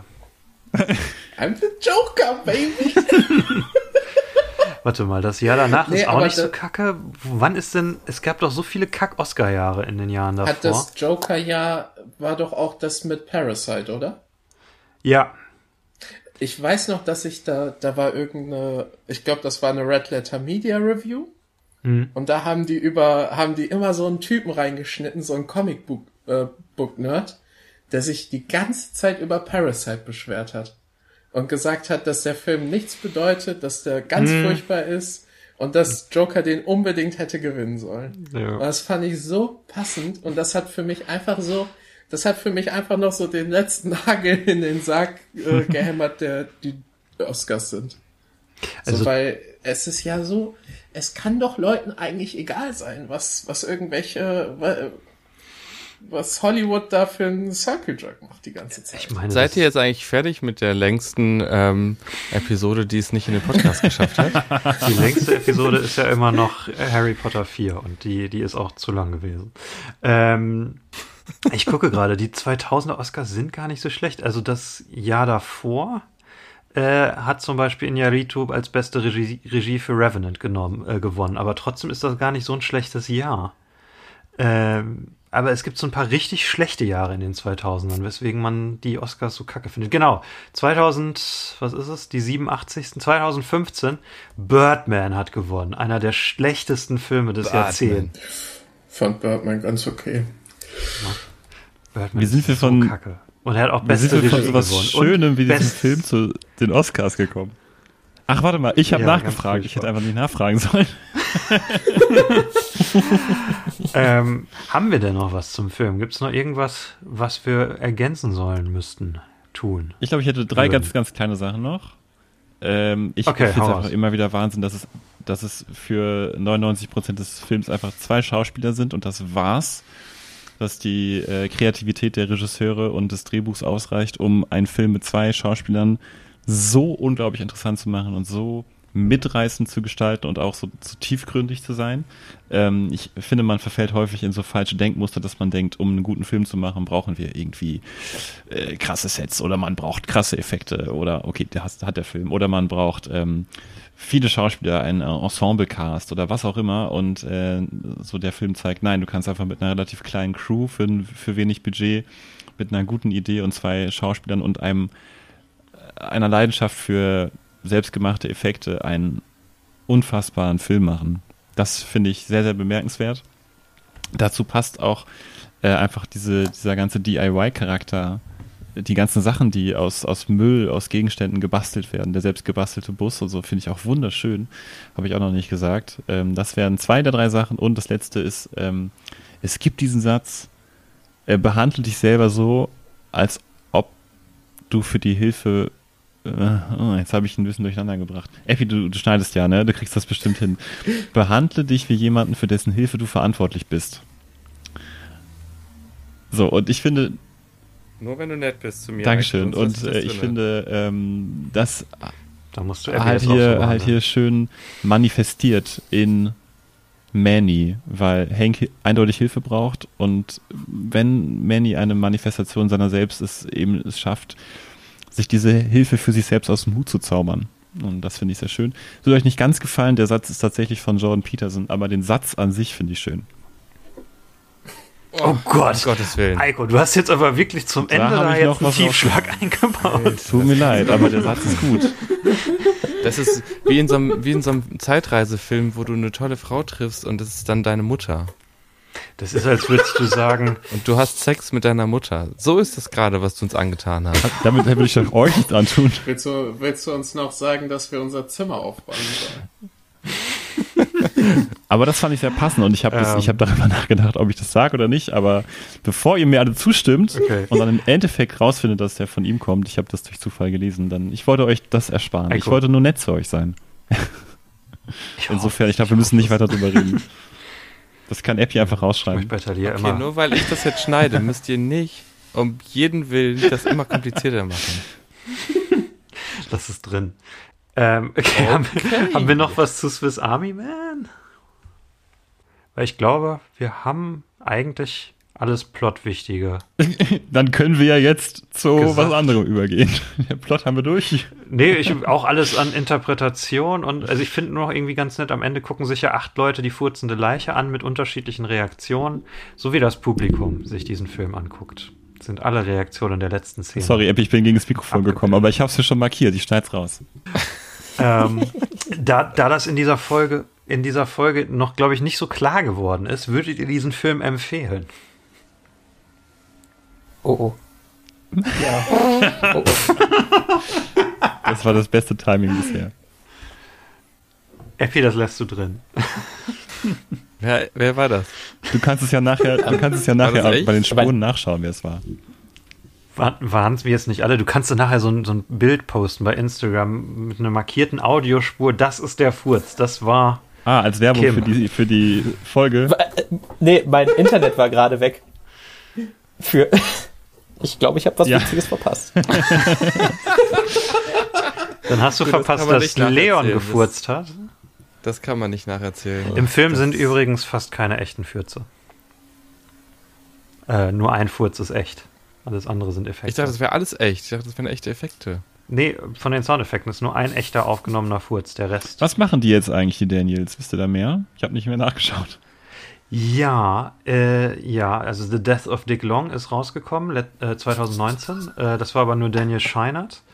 Und die beiden arbeiten gerade an einem, äh, es ist nicht viel drüber bekannt, aber es ist ein Science-Fiction-Film mit äh, Michelle Yeoh und Jamie Lee Curtis. Und es ist beschrieben als ein interdimensionaler Actionfilm. Mhm. Und der soll wahrscheinlich irgendwann nach der Pandemie rauskommen. A24 bringt den wieder raus, wie bei Swiss Army Man. Äh, mehr ist nicht bekannt. Ich, es ist, als ich das gelesen habe, ist das so mein, mein most expected upcoming movie geworden. Also Ich hoffe, Hot, Take? Actual Hot Take? Äh, A24 Pictures ist das einzig gute Filmstudio. das ist ja jetzt nicht wirklich hot-takeig. Das ist Handys Ja, Rache. Alle, Gibt's- alle mögen gibt's- A24. Also Äh. ich habe noch keinen A24 Picture Film gesehen, den ich nicht gemocht habe. Hm, Ich habe Midsommar gesehen. Was? Entschuldigung, ich war schon mal in Schweden und dieser Horrorfilm über Schweden, der die ganze Zeit so tut, als wäre Schweden unheimlich. Ich habe halt die ganze Zeit gedacht, ja, das sieht ziemlich nett aus. Ich wäre gern mal wieder in Schweden. So wie Fahr in Urlaub. Ist. Nee, also normalerweise nicht. Aber jetzt bin ich wirklich über die Filmmeinung. Vor allem, weil du so prätentiös bist immer. Und dann sowas und dann magst du nicht Midsommar? Ja, ich finde den, ich finde den so mittel. So, so Mittelsommer. Ähm, okay, ich habe, glaube ich, gerade äh, meine Beziehung mit Leon. Und ich wollte gerade fragen, äh, Kim, Leon, wie hat es euch gefallen bei uns im Podcast? Ich wollte gerade fragen, ob ich bei eurem Podcast jetzt einsteigen kann. Ich habe jetzt ja bei den Cliffhangers aufgehört. Ja, also wir können ja mal so einen Austausch machen. Ihr kriegt Leon und äh, ich krieg dann Epi. Das fällt sowieso niemandem auf. Sehr gut. Ich glaube, die, ich glaube, die hatten viel zu oft mich schon dabei. Das ist jetzt das dritte Mal, ne? Das ist das dritte Wann kommst du Mal, denn ja. wieder, ähm, Leon? Ähm, habt ihr schon über Bojack geredet? Äh, nee, wir wissen Das auch noch nicht, ich ja wie wir, wie wir den machen. Wir haben auch, wir werden ja dieses Jahr durchkommen. Ähm, wir haben nicht mehr so viel, tatsächlich. Für Bojack oder ganz Akimbo mache ich gerne nochmal. Also für Bojack kann ich gerne ein kurzes Cameo machen, für ganz Akimbo kann ich auch gerne dabei Bist du sein. ganz dabei? Ja. Kim, irgendwelche Ähm. Wünsche? Hier, hier meldet man sich ja on air immer an und dann vergisst man das. Und äh, Ich sag jetzt lieber nichts, was, wo nachher drauf Bezug genommen werden könnte, was ich dann nicht mehr weiß. sehr gut. Ich werde das auch wieder komplett vergessen. Okay, Leute, Abschlussurteil. Würdet ihr diesen Film weiterempfehlen? Ja oder nein? Na klar, hundertprozentig, von ganzem Herzen. Vielleicht, äh, es gibt bestimmt Leute, ich glaube, da wäre ich mir ziemlich sicher, die würden den auch ausmachen sofort nach ein paar Minuten, ein paar Sekunden eventuell. Ähm, den könnte ich das ersparen, aber ansonsten von ganzem Herzen vollkommene Empfehlung, größte Empfehlung, äh, Ich größte würde, und, ha- Empfehlung. ich würde und habe diesen Film weiterempfehlen. Jetzt ergibt der Satz keinen Sinn, ne? Ich habe und würde diesen Film weitererzählen. So ist es schöner. Ach, ich würde und habe diesen Film weiterempfehlen. Das ist das Wort. So. Sag's nochmal sag's noch mal ganz normal. Sei ganz normal. Und Und nochmal eine Oktave tiefer. Und höher. Ich würde und habe diesen Film weiterempfehlen. empfohlen. ich, ja, ich finde den Film gut und möchte auch, dass den andere Leute sehen.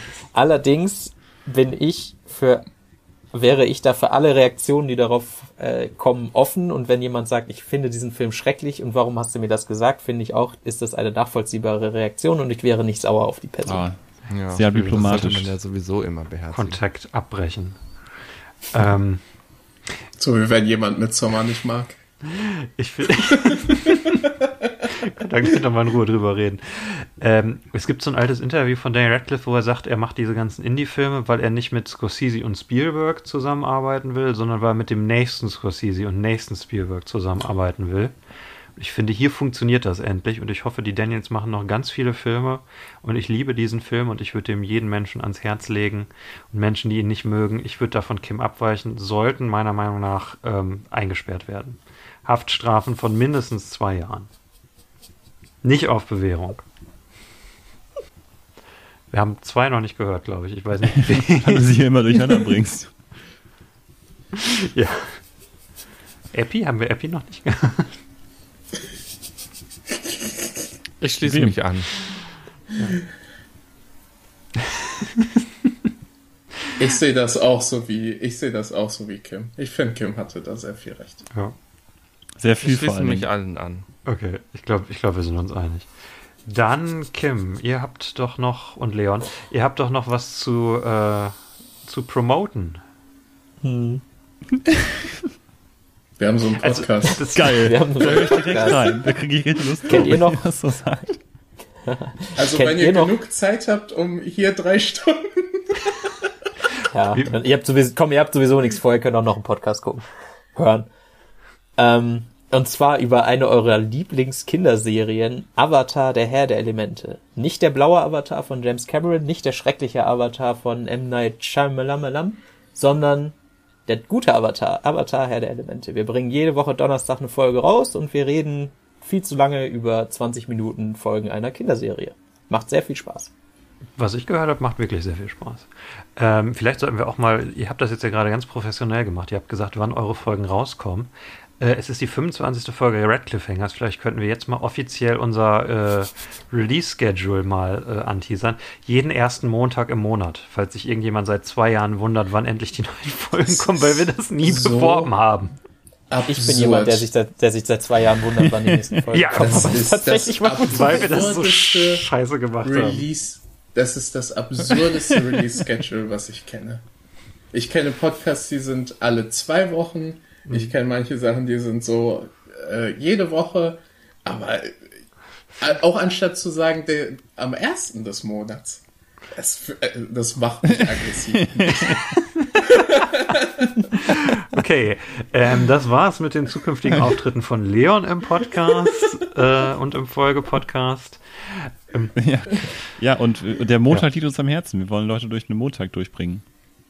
Und deswegen auch die möglichst langen Folgen, damit man möglichst lange was davon hat. Aber mir ist auch bei euch aufgefallen, ihr habt total diszipliniert angefangen. Ihr hattet, glaube ich, am Anfang immer so 20, 30-minütige Folgen bei eurem Podcast und dann ist es irgendwann auch ausgeartet. Ne?